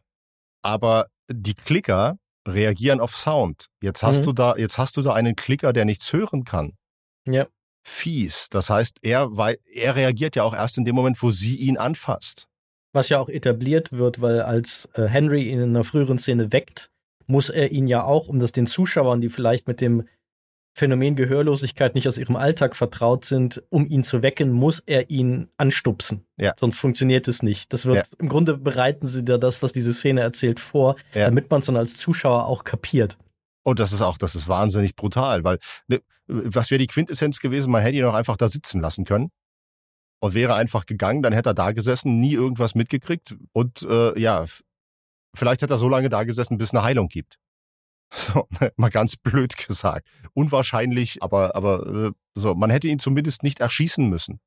Ja, aber auch das kriegt ja schon wieder, also die Vielschichtigkeit, wie gesagt, die, die, die manchmal drehe ich fast durch, was man, was man eigentlich alles denken muss bei ja. dieser Serie, wenn man ihr gerecht werden will. Ja. Weil sie ja vorher gibt es ja diese Diskussion, die es im Spiel übrigens auch so gibt, zwischen Ellie und Sam, der Frage nach, wenn ich infiziert werde, bin ich noch da drin? Oh ja, stimmt. Das habe ich, äh, ja, ja. Boah, eine ganz, ganz fiese also, Frage. Also für die Zuschauer einfach, äh, wenn sie jetzt nicht das aufgrund dieser Andeutung verstehen, die Frage, wenn ich infiziert werde und zombifiziert werde, bekomme ich, habe ich noch mein altes Bewusstsein, kann nur mich nur nicht dagegen wehren, weil das ja in der realen Wissenschaft, wie diese Ameisen dann zum Beispiel von dem Cordyceps in Beschlag genommen und kontrolliert werden, ist die, legt die Wissenschaft nahe, dass die Ameise im Grunde zu einem Gefangenen in ihrem eigenen Körper wird, bis sie mhm. dann irgendwann endgültig von dem Pilz über, naja, nicht übermannt, sondern überpilzt wird sozusagen. Mhm. Ja. Und ihr Hirn, ihr, ihr Kopf aufspaltet und ein Pilz daraus wächst. Boah, sondern die Vorstellung die, ist echt so, bah eine Ameise vermutlich jetzt kein Bewusstsein in einem menschlichen Sinne hat, aber ihr Hirn halt nicht befallen wird, sondern sozusagen der Pilz die motorischen Funktionen der Ameise übernimmt. Und wenn du das auf einen Menschen transponierst, hast du natürlich ganz schnell dieses Szenario von, der Mensch sitzt in dem Kopf sozusagen als Bewusstsein mit seinem Hirn noch drin und der Pilz lässt ihn als mörderischen Zombie durch die Gegend laufen. Und das ist in der Tat eine sehr gruselige Vorstellung. Und das ist auch etwas, was Sam unfassbare Angst macht. Auch wenn er sicherlich nicht diesen wissenschaftlichen Gedanken dahinter hat, aber ja. diese Vorstellung, dass er noch er sein könnte, wenn er infiziert wird. Ja, wenn er infiziert und wenn er dann vielleicht auch andere Menschen einfach tötet und infiziert, ja. Und ja. er kriegt das noch mit und er kann nichts dagegen tun. Das ist ja ein bisschen auch diese, äh, diese, also ne, ich habe da eine sehr, sehr große, große Angst davor, was passiert, wenn äh, ne, man hat einen Unfall und man ist, äh, man ist äh, halsabwärts gelähmt ans Bett gefesselt. Und ich bin noch Herr meiner Sinne. aber ansonsten völlig aufgeschmissen, weil mein Körper Mhm. mir einfach nicht mehr gehört. Das ist eine sehr, sehr große Angst, die ich habe. Das ist ja auch Und- einfach eine furchtbare Vorstellung. Das ist eine furchtbare Vorstellung. Hier nehmen sie halt den Regler dieser Vorstellung und drehen ihn mal gepflegt auf 11. Ja. Aber hallo, und das ist ja auch immer, ne, das, das ist ja auch immer die Vorstellung davon, so ne, die, die, die sehr schwere Frage, die man, mit der man sich zwangsläufig, finde ich immer, selber auch mal auseinandersetzen sollte, im Hinblick, inwiefern möchte ich noch äh, am Leben erhalten werden von Maschinen und so weiter. Inwiefern, wie lange ist mein Leben für mich selbst lebenswert? Wie sehe ich das und ne, wie viele Mhm. Notfallentscheidungen nehme ich vielleicht schon einmal potenziell meinen Verwandten ab, falls mit mir mal was ist, mit Patientenvorsorge und so weiter und so fort. Ganz böse gesagt, äh, ist das, was da zwischen Sam passiert ist und so, ist, ist genau eine Art, eine, eine Art Gespräch über Patientenvorsorge. Wenn ich jetzt zum Zombie werde, was, was äh, ne, will ich dann noch ich sein? Mhm. Will ich, will ich dann noch da sein? So, er hätte auch noch draufschreiben können, wenn ich, wenn ich, wenn die Heilung nicht klappt, erschießt mich bitte. Und hätte ihn damit die Absolution erteilt. Dafür ist er natürlich als Zehnjähriger noch nicht weit genug. Mhm. Ja. Ja, aber dieser Gedanke scheint irgendwie da zu sein. Und deshalb dachte ich halt auch gerade, als du sagtest, wenn man ihn einfach dort hätte sitzen lassen, ich weiß nicht, ob das besser gewesen wäre. Richtig, äh, um Gottes Willen, richtig, richtig. Ja. Ne? Äh, Also wahrscheinlich nicht. Wahrscheinlich nicht, aber es ist so bitter, dass es effektiv ja diese Option gegeben hätte und Mhm. vielleicht sogar ne, dann auf andere Art und Weise durch Ellies Blut vielleicht für später sogar eine Option gegeben hätte, äh, rein hypothetisch, ihn zu heilen. Ne? Das ist so, Mhm. hätte, hätte Fahrradkette. Ne? äh, So, aber äh, die Option im Hinterkopf ist nicht unmöglich. Sie ist Mhm. unwahrscheinlich, aber nicht unmöglich. Und das macht es nochmal zusätzlich bitter. Ganz, Ja. ganz, also, also es ist wirklich, äh, es ist eine, eine, eine, äh, es ist so herzzerreißend und Oh, in den letzten zehn Minuten dieser Folge habe ich nur noch, ich habe mich nur noch, ich wollte eigentlich in meine Couch reinkriechen und Ja. mich irgendwo zwischen den Couchkissen vor dem Finale dieser Folge verstecken. Ich hatte Angst davor. Und ich wusste ja im Prinzip, was passiert aus dem Spiel, weil das Ende super, super ähnlich ist. Aber boah, äh, äh, obwohl ich emotional ja streng genommen darauf vorbereitet war, ich es war wirklich, ich wollte das jetzt nicht sehen. Das Mhm. war einfach nur, ich wollte mich dem nicht stellen.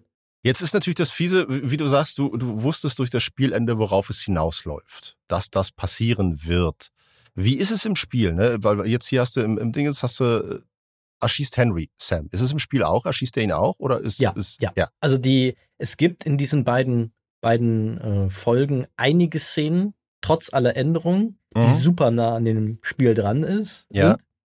Äh, zum einen ist das die- dieses, dieses Witzbuch, dieses Pun-Buch, das Aha. Ellie findet. Zum Beispiel die Szene in dem, oder auch die Szene in dem Auto da mit diesem, äh, diesem homosexuellen Sexblättchen, das Ja. da äh, Ellie im Auto findet, die ist eins zu eins aus dem Spiel. Okay. genau, war also wirklich Wort für Wort. Die, das unterirdische Spielzimmer ist eins zu eins aus dem Spiel äh, übernommen, also fast eins zu eins. Und also es funktioniert im Spiel anders, weil das Spiel halt da, wie gesagt, da dieses Environmental Storytelling besser machen kann, als das die Serie Ja. machen kann. Dass du einfach da durchläufst und erkundest und ganz viel über diese Gemeinschaft auch erfährst, was du jetzt natürlich in der Serie dann wieder nicht erfährst, Mhm. weil die keine Möglichkeit hat, das zu kommunizieren. Zumindest nicht effektiv Mhm. oder effizient zu kommunizieren. Und aber auch, dass die Endszene ist nur die, diese Idee von, bin ich noch ich, wenn ich infiziert werde? Mhm. Diese Unterhaltung natürlich anders von der Dynamik her, weil er, wie gesagt, nicht gehörlos ist in dem Spiel, aber die gibt es auch genauso, dass Sam diese Angst mit sich herumträgt.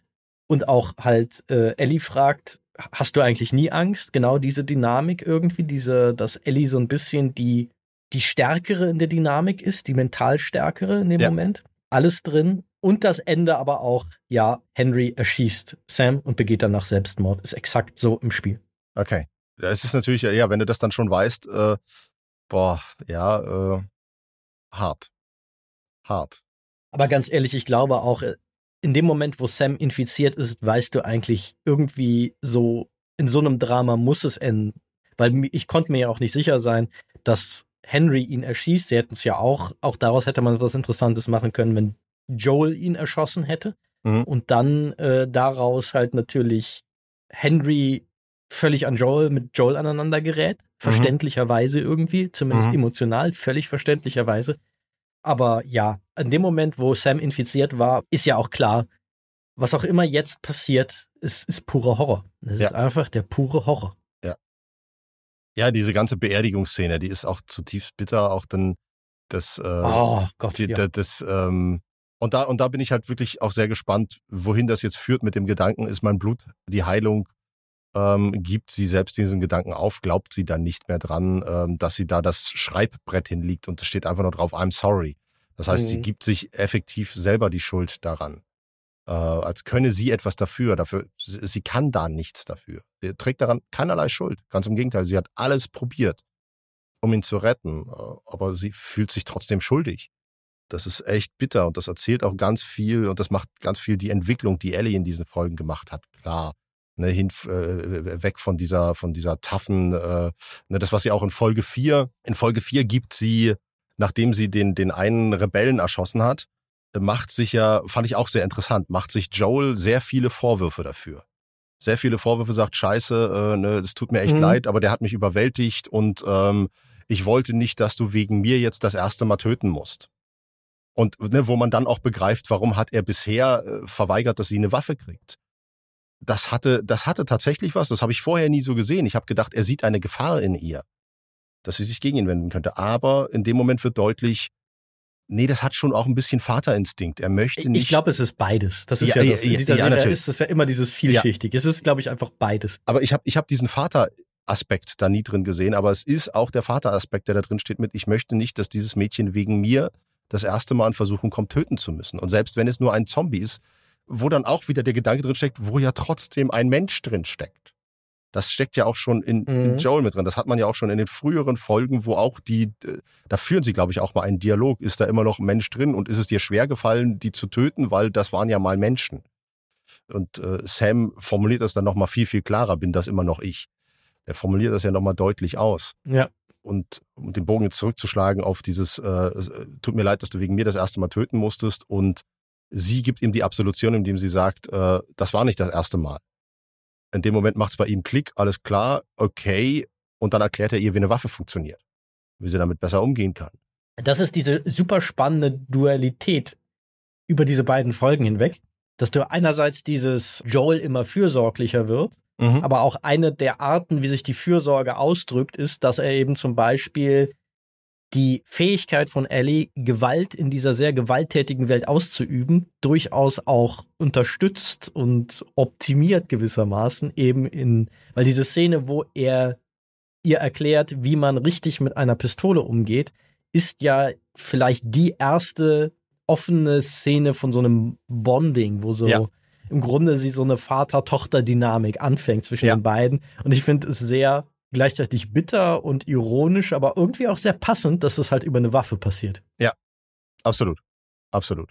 Äh, star starke Szenen für die Entwicklung dieser beiden Figuren, definitiv. Und äh, ich bin sehr, sehr, sehr gespannt, wo das noch hinführt. Ähm, wie sehr unterscheidet sich das bisher im Vergleich zum, zum Spiel, was die Entwicklung des Verhältnisses dieser beiden Figuren betrifft? Also aus meiner Sicht ist es halt in den Grundzügen ähnlich. Also das, mhm. was es hier fortführt aus meiner Sicht, ist auch hier dieser spannende Dualismus aus. Es ist super wiedererkennbar.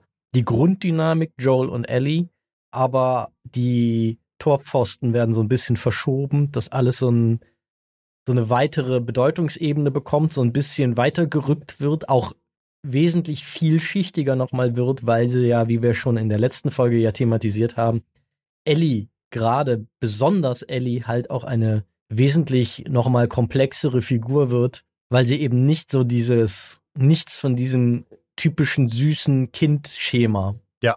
hat. Ja. Und da ist die Ellie-Figur aus, aus dem Spiel ja viel konventioneller, was das angeht. Und dementsprechend ist halt auch die Art, wie sich hier weiterentwickelt, durchaus von dem, was so aus der Vogelperspektive passiert, vergleichbar, nämlich dieses Näherkommen, dieses Bonding, das auch Henry und Sam dann nochmal eine Rolle beispielen, weil sie eben den beiden den Spiegel vorhalten. Und auch hier durch diese Episode da im diesem Untergrund mit diesem Spielzimmer, diesem Verhältnis zu Sam halt Ellie so eine Kindlichkeit wiederentdeckt. Auch das ist durchaus vergleichbar mit dem Spiel. Aber es ist halt alles alles wesentlich abgründiger, vielschichtiger, mit mehr Nuancen und Schleifen und so weiter dran. So mhm. würde ich es würd ich's beschreiben. Sehr, sehr spannend. Ich habe mir auf jeden Fall vorgenommen, ähm, wenn das Spiel dann im März für einen PC erscheint, ich werde es mir kaufen, ich werde das spielen. Mhm. Ähm, auch wenn es Zombies beinhaltet. Und ich weiß, ich und, werde, und, äh, ich werde kauf, daran leiden. Kaufe es nicht im März und versuche es nicht im März zu spielen, wäre immer meine, äh, meine äh, Ratschlag, weil alle bisherigen PlayStation 5 PC-Konvertierungen, also sie sind jetzt nicht irgendwie in der Top 10 der, der inakzeptablen PC-Versionen weit davon entfernt, ja. die haben alle ein bisschen Arbeit gebraucht, bis die Performance da gestimmt hat. Das war ja. bei bei, wie heißt es, Horizon Zero Dawn so, das war bei God of War so, ich glaube, das wird bei, das war bei dem Spider-Man-Spiel so und das wird bei dem, dem Last of Us auch nicht anders sein. Ich glaube, da gibt es so ein gewisses Schema, an das man sich gewöhnen muss, bei, jetzt bei den PC-Versionen von diesen ganzen äh, Sony PlayStation Exclusives. Ja. Aber das ja. Spiel lohnt sich trotzdem, gerade weil es viele Dinge anders macht. Mhm. Ähm, ich wollte damit aber den Bogen tatsächlich schlagen, äh, ne, obwohl es Zombies beinhaltet, äh, zu auch, was die Serie betrifft, obwohl sie Zombies mhm. beinhaltet, äh, weil äh, ich sag's ja immer wieder, Zombies und ich, das verträgt sich nicht, äh, außer sind lustige Zombies. Ich glaube, bei niemandem verträgt, verträgt sich gut mit Zombies. Nein, aber bei mir ist es tatsächlich, bei mir löst das auf irgendeine komische Art und Weise äh, sehr starke Ängste aus. Ich bin da mhm. wirklich ich bin, ich habe so, ich habe überhaupt kein Problem mit Horrorfilmen. Ne? Also ich empfinde nichts bei Horrorfilmen, nicht mal Angst. Das war schon immer so. Horrorfilme sind so, gucke ich mir an und entweder bin ich gelangweilt oder belustigt. Wenn Zombies drin vorkommen, mache ich mir in die Hose. es ist ganz merkwürdig. Ne? Zombies und ich geht nicht. Äh, dementsprechend vermeide ich Zombie-Spiele, dementsprechend vermeide ich alles im Film und Fernsehen, was mit Zombies zu tun hat. Jetzt diese Serie ist eine Serie, die in einer Zombie-Apokalypse spielt und das Fantastische finde ich, es verträgt sich mit jemandem wie mir, weil diese Zombies nach wie vor einfach absolute Nebensache sind. Und ja, wir haben jetzt hier in Folge 5, der Boden tut sich im wahrsten Sinne des Wortes auf und die Apokalypse bricht heraus. Mhm. So, und das ist ja wirklich im wahrsten Sinne des Wortes. Aber ich hatte, du hattest mich vorgewarnt, du hast gesagt, Triggerwarnung, es gibt echt viele Zombies. ich hatte mit dieser Szene null Probleme. Ja, sie ist brutal und so, ne, natürlich, aber ich hatte mit den Zombies und allem drum und dran null Probleme. Und das finde ich so spektakulär. Diese Zombies sind für diese Serie einfach nur Mittel zum Zweck. Sie sind als bisher als dunkle Bedrohung im Hintergrund. Aber diese Serie erzählt so viel Wichtigeres und Spannenderes über das, den, den Menschen an sich, über Humanismus, über unsere Gesellschaft, über Politik, über, über, über alles, über Grundsätzliches im Zusammenleben der Menschen, dass das Zombie-Ding ist nur ein Mittel zum Zweck, um überhaupt zu diesen Themen zu kommen. Ja, ja das ist rein das, funktional, ja. Ja, und das finde ich so großartig. Und ja, dann, ne, dann, dann hast du da die Zombie-Apokalypse, die sich auftut, aber die die ist halt da, die ist nicht das Zentrum. Und dann, dann kommt dieser Bossgegner, der da auch noch rauskommt, äh, ne, dieser Riesenzombie, der den Kopf errollt, der auch, der den, den Kopf abreißt, der auch ein bisschen wie so ein Bossgegner eingeführt wird. Mhm. So fand ich sehr lustig. Ich habe mich in dem Moment gefragt, okay, wie werden sie sich jetzt dem entledigen? Bin gespannt. Ich habe damit gerechnet, dass Perry, als er dann Kathleen wegschickt, dass er eine Granate zieht, die zündet und sich gemeinsam mit dem Viech in die Luft jagt. Äh, ja, äh, kam nicht dazu, weil äh, Kopf abgerissen. Ja, die Antwort, wie entledigen sie sich dem? Gar nicht. Gegen Richtig. den kannst du einfach nichts machen. Du bist am Arsch, wenn der auftaucht. Richtig. Und, und, und, und das finde ich auch äh, so, so, nach wie vor so wahnsinnig super. In, in, sonst hast du in Zombie-Filmen und Zombie-Serien immer das Thema, okay, wie können wir, wie können wir die Zombies besiegen? Wie können wir uns derer entledigen?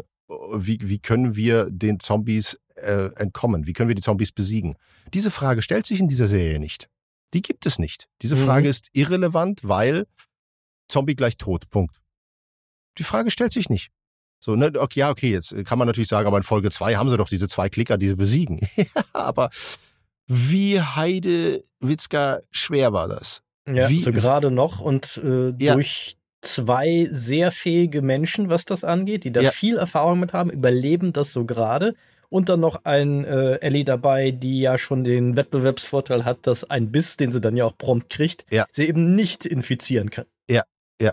So, und, und das ist das Ding, ne, Zombie heißt, du bist tot. Punkt. Also ist einfach die, die Frage, wie können wir Zombies besiegen, die stellt sich in der Serie einfach nicht. Und deswegen braucht diese Serie auch effektiv gar nicht viele Zombies. Oder mhm. nicht viele Zombie-Momente. Ich habe immer im Hintergrund dieses, oh Gott, es gibt Zombies, oh Gott, es gibt Zombies, ja. Und das hat man ja auch in Folge 4, als sie da im Wald übernachten. Ne, ich habe, äh, als sie da mitten in den Wald reingefahren sind, habe ich irgendwann zu Josie gesagt, das finde ich jetzt aber unlogisch, dass sie mitten in den Wald hineinfahren, wo sie selber wenig Überblick haben. Äh, ne, ich würde ich würd eher eine Stelle präferieren, wo ich alles im Überblick habe. Überblick bedeutet aber auch, du wirst auch gesehen. Ja. Ja, und vor allen Dingen, du wirst von Menschen gesehen, vor denen Joel und, offenbar und viel exakt, mehr Angst hat als vor Zombies. Und exakt das ist das Ding, was dann kommt, weil Ellie stellt ja dann auch die Frage, so gibt es denn hier keine Zombies? Und er sagt, hier gibt es Schlimmeres als Zombies. Mhm, ja. und, und das muss man sich erst, diese Aussage muss man sich erstmal vor Augen halten. Zombies sind der sichere Tod. Aber da draußen gibt es noch etwas, was schlimmer ist als der sichere Tod. Und das lernen wir dann in dieser Folge noch kennen mit, mit jemandem wie Kathleen. Kathleen mhm. ist schlimmer als der sichere Tod. Mhm. Und das finde ich, finde ich einfach fantastisch. Fantastisch erzählt, großartige Aussagen und, und äh, Sachen, über die kann man stundenlang philosophieren und diskutieren. Und, und die, das ist eine Serie, die stellt wichtige Fragen. Und äh, ist ein Gedanke, den ich mir heute noch vorher gemacht habe in Vorbereitung auf das Ding, ähm, äh, auf, den, auf den Podcast. Eine Frage an dich, mal jetzt äh, ganz aus der Serie, äh, aus dem Inhalt der Serie herausgegriffen. Weil ich glaube, dazu haben wir jetzt soweit alles gesagt. Das denke ich auch, ja. Ja. Für mich, ähm, ne, wir beide wissen äh, äh durch unser eigenes Schaffen, Genre hat es schwer. Genre hat es in Deutschland verdammt schwer, noch viel, viel schwerer als international aber Genre hat es auch international schwer, ernst genommen zu werden. Genre hat immer so ein Geschmäckle. Mhm. Dass Jetzt, das auch HBO überhaupt ein Genre macht, ist ja eine ja. relativ junge Entwicklung. Das haben sie über Jahrzehnte, haben sie das nicht mit der Kneifzange angefasst. Ja. erst Game of Thrones hat da den Wechsel gebracht. Ja. So, aber Genre hat trotz allem, auch trotz Game of Thrones, trotz Walking Dead und so weiter, hat Genre immer noch ein Geschmäckle. Ich habe auch, ich habe nochmal drüber nachgedacht, äh, so wenn man in Oscar-Richtung denkt, Schauspielertechnisch ist, glaube ich, war, glaube ich, Heath Ledger der Erste, der für so ein Genre-Ding einen Oscar gekriegt hat? Oder gibt es jemand anderen? Ne? Heath Ledger als Joker war, glaube ich, der Erste, der für so Comic-Genre. Mir fällt keiner ein. Ich würde nicht ausschließen, dass ich das nur nicht auf dem Schirm habe, wo es das schon mal gab. Es gab natürlich immer mal wieder Nominierungen. Ja. Aber es, es, es sagt natürlich was aus, dass ja noch äh, Peter Jackson 2000 Anfang 2004 bei seiner, äh, eine, seiner äh, Siegerrede als äh, Return of the King, also der dritte Herr der Ringe-Film, so viele Oscars gewonnen hat, ja. dass er der Academy dafür gedankt hat, dass sie an den ganzen Orks und Elfen und Hobbits haben vorbeisehen können und einfach nur den Film darunter beurteilt ja. haben. Das war ja schon, das war ja sicherlich äh, wirklich Dankbarkeit von Herzen, aber es war auch eine Spitze in Richtung ja, der Academy, aber, war es trotzdem. Aber, aber, aber du, du, hast vollkommen recht. Äh, Herr der Ringe habe ich tatsächlich äh, in dem Zusammenhang vergessen, aber Herr der Ringe war, war tatsächlich, glaube ich, so mit das erste, was auch dann so, so äh, kritikertechnisch so anerkannt wurde. Ja, es, es geht. Man muss tatsächlich sagen, es gab immer mal wieder diese Filme, aber sie waren sehr weit zeitlich auseinander und es waren große Ausnahmen. Der, was man nicht unterschätzen sollte, weil ja der im Vorfeld nicht ernst genommen wurde, der erste Star Wars war auch ein Film, der sowohl von Kritikern als auch von der Academy ja sehr hoch eingestuft wurde. Er hat dann zwar in den Hauptkategorien, nenne ich es jetzt mal, jenseits von sowas wie Editing nicht gewonnen, aber der war ja auch zum Beispiel für beste Regie, für besten Film, Völlig bestes richtig. Originaldrehbuch und Alec Guinness als bester Nebendarsteller, der war ja für Hauptkategorien nominiert. Es gibt diese Leuchtturm-Sachen, aber ich glaube, die gab es in der Vergangenheit immer nur dann, wenn die kulturelle Resonanz, die sich durch den Zuschauererfolg ausgedrückt hatte, so niederschmetternd offensichtlich wurde, dass man sich diesem Thema nicht mehr verwehren konnte. Ja, äh, voll, vollkommen richtig, äh, aber trotz allem, äh, ne, trotz, trotz dieses Erfolgs, den Star Wars hatte, trotz auch des Kritikererfolgs, trotz dieser Nominierung, hat Star Wars ja bis heute dieses Geschmäckle des Pulp und dieses Geschmäckle des, naja, da ist ja nur Pew Pew und keine Geschichte. Ja, was man auf jeden Fall sagen muss, es gibt für genauso wie das ja leider bis heute für weibliche Filmemacher gilt, mhm. es gibt so eine seltsame Glass Ceiling für ja. Genrestoffe. Sie müssen eigentlich dreimal so gut sein, wie Nicht-Genre-Stoffe, um die gleichen Preise oder auch nur die Nominierungen zu erhalten. So was ähnliches hat auch mal, Gott war das Jonathan Frakes, da war es einer der Produzenten, aber einer aus dem unmittelbarsten kreativen Umfeld von Star, äh, Star Trek The Next Generation gesagt, dass ja eine Serie war, die ein Publikumsliebling ist, ein Überklassiker, die auch von Kritikern damals sehr, sehr positiv aufgenommen wurde und trotzdem erst in ihrer siebten Staffel das erste Mal für eine der Hauptkategorien bei den Emmys, nämlich für Best Drama Series, nominiert war. Ja. Und äh, da wurde schon mal das thematisiert, so wir müssen so viel besser sein, um überhaupt nur eine Nominierung zu kriegen als die anderen, mhm. um die gleiche Anerkennung zu erfahren, weil halt viele an dem leicht trashigen, etwas albernen Äußeren das Genre halt per Definition manchmal so ein bisschen mit sich herumschleppt, nicht vorbeisehen und die Inhalte darunter erkennen können. Ja. Und ich würde sagen, alles, was du jetzt gesagt hast, das gilt auch für Last of Us. Last of Us ist, ist Genre und Last of Us muss, also ist, ist einfach, es ist, es ist unfassbar gut. Einfach, es, es erzählt so viele, es hat so viele Nuancen, es erzählt, es erzählt so viele zwischenmenschliche Geschichten. Wahnsinn. Und es ist dabei auch noch so unfassbar gut dargestellt. Ne? Also für mich ist, ich habe heute auch nochmal drüber nachgedacht, also ich glaube, das letzte Mal, dass ich einen, dass ich durchweg so unfassbar begeistert war, auch von allen schauspielerischen Leistungen, durchweg, durchweg, äh, ist, ist Breaking Bad und Better Call Saul, wo ich auch finde, da gibt es einfach auch keinen darstellerischen Schwachpunkt. Ähm, und hier auch bisher gibt es keinen Schauspieler, der irgendwie, wo ich auch, dem ich, dem ich nicht jeden einzelnen Satz komplett glaube. Mhm. Na, ich werde nur immer begeisterter von dem Richtig. Schauspielniveau in Richtig. dieser Serie. Auch von Bella Ramsey und Pedro Pascal. Immer ja. wenn ich denke, die können nicht mehr besser werden, sagen sie, hold my beer, here I come. Ja. Das ist einfach der Hammer die Ser äh, tatsächlich ist die Serie, die lässt mich bereuen, dass Pedro Pascal in Mandalorian immer den Helm auf hat. Ja, das den Gedanken hatte ich neulich auch schon mal, als ich so ein Preview für Staffel 3 jetzt gab. Bitte äh, erzählt mir jetzt in dieser Preview, dass er ab jetzt den Helm liegen lässt. und überhaupt diese Figur auch wirklich durchgängig von Pedro Pascal nicht nur gesprochen, sondern auch gespielt wird, was ja wohl auch schon nicht der Fall ist, weil warum den teuren Pedro Pascal bezahlen, wenn auch ein Stuntman das spielen kann? Ne, das, das ist ja tatsächlich bekannt, dass gerade in der ja, ersten Staffel ja. Mandalorian äh, er da nur ganz ganz, ganz selten effektiv zu sehen ist, sondern meistens nur zu hören ist, ja. Das ja, ist ja und sehr das, das dachte ich auch so. Äh, also ich mag Mandalorian insgesamt, aber was für eine Verschwendung von Talent. Ja, absolut, absolut. Äh, jetzt habe ich den, den Bogen verloren. Warte, wo wollte ich hin? Achso, genau. Also, also, ne, also, also eine wahnsinnig gute Serie. Ähm, glaubst du, dass Last of Us in der Lage ist, ein bisschen was vom Geschmäckle für Genrefilm zu reduzieren, wenn es so weitermacht und Genre äh, Serien, Genre Serien, äh, Genrefilme weiter in die Mitte der Gesellschaft und Akzeptanz dafür zu bringen oder andere, äh, andere These, wird das dadurch verhindert, dass es halt Streaming ist und gerade auch in Deutschland zum Beispiel, ne, in der eigenen Community sehen wir es, ich kann es nicht sehen, ich habe kein Wow. Wird das dadurch verhindert? Dass es halt leider Streaming ist, nicht im frei verfügbaren TV läuft und äh, dadurch nur so wenige Leute das sehen können. Ich finde, das ist eine, für mich ist das bisher eine Serie, die sollte jeder sehen. Jeder sollte sich die Serie angucken, weil sie so zutiefst menschliche Fragen aufwirft. Wie siehst du also, das? Ja, das ist so eine Antwort, äh, das ist so eine Antwort, das ist so eine Frage, auf die die Antwort äh, ein Ja, aber hat. Mhm.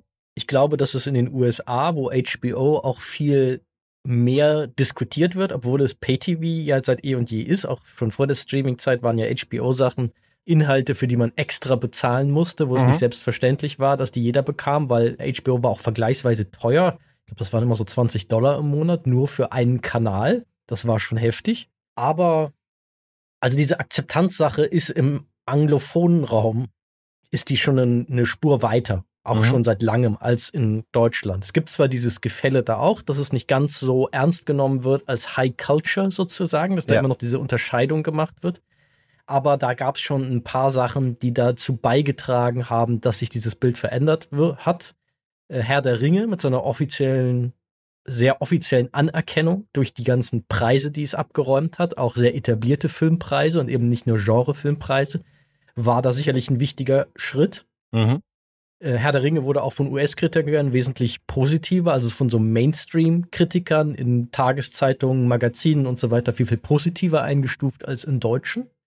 Da ist schon was passiert. Game of Thrones war, mhm. glaube ich, da, weil da auch wirklich viele amerikanische Kritiker aus dem man könnte im weitesten Sinne sogar Feuilleton sagen, ganz klar die Meinung geäußert haben, this is the best drama on television, das ist das beste Drama im Fernsehen im Moment. Ja, ja.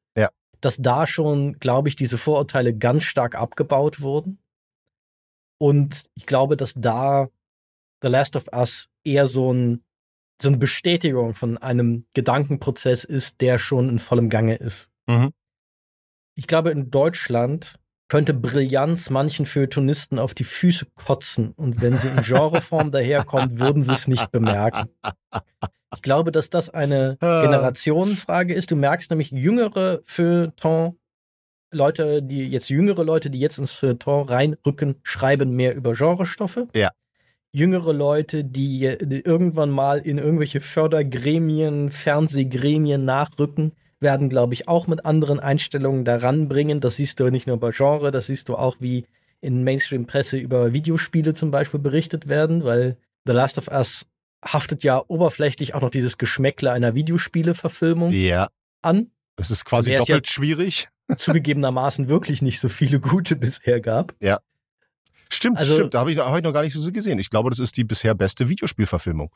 Ja, und nicht nur knapp. Ja. nicht, nicht mal knapp. Ja. Definitiv. Und ja, ich glaube, dass das in Deutschland, The Last of Us kann sicher einen Beitrag dazu leisten. Ich glaube aber, unterm Strich wird das mehr eine Generationenfrage bleiben. Das wird in Deutschland sich langsam und zäh herauswachsen. Mhm. Aber andererseits gibt es auch so viel mehr junge Leute in Deutschland, die mit Genre nichts anfangen können. Ich glaube, da muss man einfach sagen, die Deutschen sind ein Volk ohne Fantasie ein bisschen da. Das muss man jetzt mal so hart ausdrücken. Fies. Ja, wie oft ich von äh, Bekannten, die viel mehr, ich, ich lebe da ja auch ein bisschen fast in einer, einer Nerd-Bubble, könnte man sagen.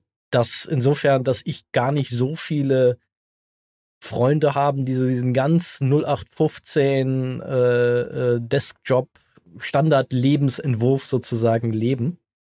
Ich dann mit viel mit Leuten diskutiere, die da ähnliche Ansichten haben wie ich, aber im Endeffekt, dass die immer noch auch in meiner Altersgruppe und selbst in Leuten, die nochmal 20 Jahre jünger sind, krass in der Minderheit sind, immer noch. Mhm. Und äh, wie viel ich dann von Leuten höre, die auch in meinem Alter sind, die aber da einen anderen Freundeskreis haben, der mehr in dieses klassische, diese klassischen Lebensentwürfe hereinreicht, die sagen sogar zum Tatort, das ist ja unrealistisch, wenn Mhm. da irgendetwas passiert, was nicht genau ihrem Alltagsrealismus passiert und damit wird es abgelehnt. Ja. Ich glaube, da wird es einfach, das ist auch ein bisschen eine kulturelle Sache, die wird immer ein bisschen bleiben. Ja.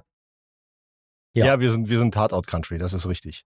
Das ist eine, meine lange, sehr komplizierte Antwort auf deine Frage. Ja, ja, das ist, ist ja in Ordnung. Ja, ja. Mal gucken, wie viele uns danach noch hören. Die wir, wir gucken, wie viele Leute wir jetzt tief beleidigt haben. Weil es gibt natürlich auch äh, Leute, die super auf nerdige Sachen stehen, die einen langweiligen Deskjob haben. Also das soll das ist keine Vorverurteilung alle dieser Menschen. Aber es fällt mir halt auf, dass es da so einen gewissen Kreis von Leuten gibt, äh, auch wenn ich mich jetzt noch mehr um Kopf und Graben, Kragen rede, manchmal zum Beispiel bei so sehr Leuten, die so sehr technische Berufe haben, die so, Aha. die sind so furztrocken und nüchtern in ihrer Weltsicht, dass halt diese fantastischen Sachen, sie nur so denken, was ist das für ein Quatsch? Mhm. Ja, die haben ein bisschen ihre Aber ist ja auch Kindheit. okay. Ist, ist in Ordnung, aber die haben ein bisschen Ganz- ihre ganz Kindheit viele- vergessen. Ja. Die, die, die, Welt, die Welt lebt davon, dass es unterschiedliche Perspektiven darauf gibt. Und ähm, so sehr mich das deprimiert, dass das immer ein Stolperstein wird, sein wird, mehr Genreproduktionen in Deutschland zu haben. Die Amis werden weiterhin jede Menge Genrestoffe produzieren. Zum Glück. In Deutschland wird es halt für Filmemacher und so nach wie vor schwierig bleiben, gerade was Filmförderung betrifft. Das ist äh, Filmförderung kannst du eigentlich mit Genrestoffen nach wie vor ziemlich sicher in die Tonne kloppen. Das geht dann eher an romantische Komödien und äh, Aufarbeitung unserer äh, sehr kritischen Geschichte. Naja, oder es funktioniert dann halt, wenn es faktisch ja eine äh, verkappte Wirtschaftsförderung ist, wenn Netflix und Amazon und Co. Ja. jetzt mit viel Geld da rein investieren, dann legen die Förderanstalten da gerne noch was oben drauf. Das ist richtig, das ist richtig. Ja, da, äh, wie heißt es so schön, Gott scheißt gerne auf einen großen Haufen. Ja.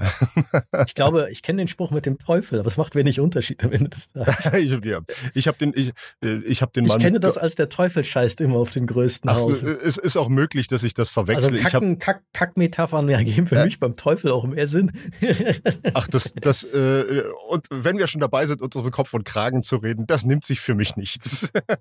ja gut, unsere, ich glaube, wir beide können nichts sagen, was Leute mit religiösem Background auf die Palme bringen würde, was Nessie nicht viel besser sagen würde. Das ist könnte. richtig. Insofern können wir da jetzt an diesem Punkt auch schmerzfrei sein. Wir, ja. wir, wir sind halt Equal Opportunity Offenders. Wir äh, verscherzen uns mit allen gleichermaßen. Wir beleidigen jeden, genau. Ja. Richtig, richtig. Hier, das ist unsere Form der Toleranz. Je, ja, genau. Jeder ist willkommen, um von uns beleidigt zu werden. Relativ simpel. Also, wir haben noch freie Termine, wenn ihr ganz dringend genau. beleidigt werden wollt. Vielleicht ist das unsere Marktlücke. Ne? Es gibt ja so, äh, es gibt ja so, jetzt, ich habe vergessen, wie diese äh, Plattformen heißen, aber wo man Grußworte von Leuten bestellen kann. Vielleicht gehen wir da auch mal rein und sagen, hey, wir beleidigen euch, bestellt euch eine Beleidigung. Das wäre natürlich ganz klar geklaut bei Area Adams äh, von der ich mich ja auch schon habe für einen Euro beleidigen lassen okay. bei der, bei der Comic-Con okay. 2021. Es war großartig.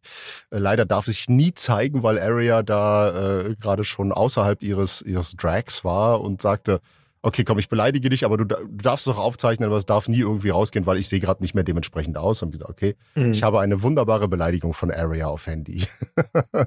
ich ja. glaube auch, das wäre ein bisschen wie Medienberufe im Allgemeinen. Viele würden sich darum reißen, das beruflich machen zu dürfen. Ja, absolut. Und aber Area hat das echt drauf, hat sich da auch für mich in dem Moment eine sehr schöne Beleidigung ausgedacht, ganz spontan. Ja, also Beleidigungen, die halt auch nicht primitiv sind, sondern ja. die äh, Stil haben, das ist auch eine hohe Kunst. Ja, absolut. Und das beherrscht Area Absolut. Äh, ich habe Aber noch, jetzt driften wir sehr ab. Wir, wir driften sehr ab. Hast wir, du noch was auf dem Zettel? Ich habe eine einzige Sache noch auf dem Zettel, über die ich Montag sehr schmunzeln musste. Und ich glaube, wenn wir, wenn wir nach dieser traurigen Folge mit einem Schmunzler aufhören, ist das vielleicht ideal. Und ich weiß nicht, ob dir das aufgefallen ist oder ob du den Gedanken auch hattest. Aber ich musste sehr schmunzeln. Ich gucke die Folge Last of Us.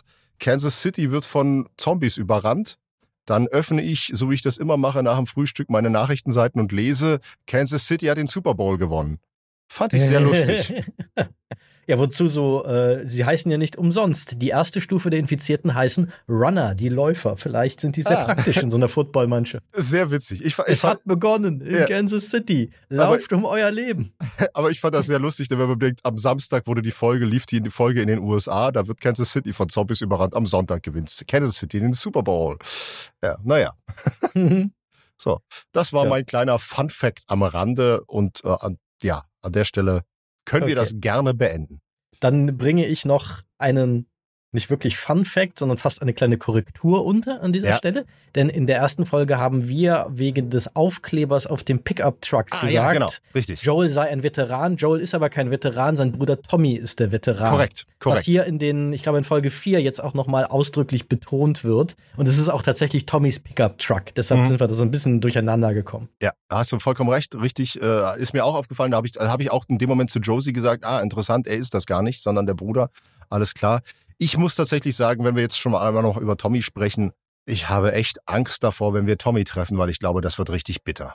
Du weißt schon, was einem erwarten wird, grob. Ich, habe ich kann mich gerade gar nicht erinnern, das ist das Schöne. Ich also, konnte mich auch, es ist ja so lange her, dass ich das Spiel gespielt habe, jetzt ja. viele, viele Jahre, also fast, fast ein Jahrzehnt ja schon wieder. Ja. Gott ist The Last of Us alt schon wieder. Ähm, das, man, man vergisst immer, dass das ursprünglich ein PlayStation 3 Spiel noch war, weil es ja. so gut aussah. Aber ich kann mich an vieles nicht mehr erinnern. Ich musste auch ganz ehrlich, wenn ich jetzt so äh, völlig selbstbewusst hier sage, ich weiß noch, wusste ja schon, was passiert. Also ich wusste, wie diese Geschichte von Henry und Sam zum Beispiel ausging. Ja. Aber für die Feinheiten habe ich mir auf YouTube nochmal die Szenen angucken müssen, ja. weil ich mich nicht mehr daran im Detail erinnern konnte und hier keinen Quatsch erzählen wollte, inwiefern ja. das jetzt von dem Spiel abweicht. Ich, ich muss wirklich sagen, ich, ich habe Bammel davor, weil so wie die Serie bisher damit umgeht, wird das, äh, wird das bitter. Ich glaube nicht, dass es ein Happy End gibt für das Wiedersehen zwischen Joel und Tommy. Mhm. Vielleicht gibt es auch überhaupt keins. Kann auch sein. Keine Ahnung. Würde mich jetzt auch nicht wundern. Aber ich glaube, die Serie lässt sich das nicht nehmen, darüber dann auch nochmal über menschliche Abgründe und so weiter zu erzählen. Die Serie lässt es sich halt generell nicht nehmen, dem Zuschauer in die Eier zu treten. ja, so kann man das sagen. So kann man das sagen, ja. Naja, und der andere Kleinigkeit, die ich noch habe, ist mein persönliches Zitat der Woche sozusagen aus Folge 5 am Anfang, wenn Henry und Sam noch Waffen auf Joel und Ellie richten und es so ein bisschen so die Frage ist, okay, können wir die Waffen runternehmen? Sind wir alle cool? Und äh, Joel dann halt in einem Ton, der unfassbar bedrohlich klingt, oh, we're cool, sagt.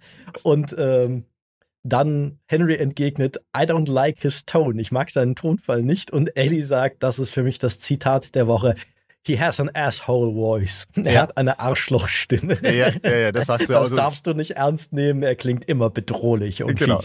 Das, das, das, das, hat sie auch im Deutschen gesagt. Da haben wir auch ordentlich gelacht in dem Moment. Das ist ein okay. sehr, sehr, sehr, sehr schönes Zitat. Ach, irgendwann müssen wir uns mal austauschen, wie die Puns, also diese Wort, diese schlechten Wortwitze aus diesem Buch, wie die auf Deutsch sind. Sind das überhaupt Puns im Deutschen oder sind das einfach schlechte Witze? Es sind, es sind schlechte Witze. Es ist zum Beispiel eins, äh, was ich mir jetzt gemerkt habe, ist, also so grob gemerkt, ähm, was qualmt und äh, läuft über den, was, was qualmt und läuft übers Feld? Ein Kaminchen.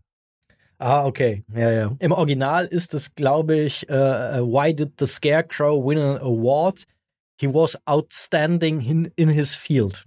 Das ist im Deutschen, das haben sie tatsächlich eins zu eins übersetzt. Ah, okay, dann ist das ja. ein anderer Witz. Ich dachte jetzt wegen des Feldes fast, äh, dass, das die Variante dafür nee, Also das, das ist im Deutschen, äh, da konnte ich mich jetzt nicht dran erinnern, aber jetzt, wo du sagst, ist es im Deutschen, äh, warum hat die Vogelscheuche einen Preis gewonnen? Sie war, auf, sie war auf ihrem Feld herausragend. Ah, okay. Ah, ja, ja das, und das, auf die und, Übersetzung bin ich gar nicht gekommen. Und ja, das okay. funktioniert erstaunlich gut. Ja, ja. ja. ja. Supi. Ja, okay, dann.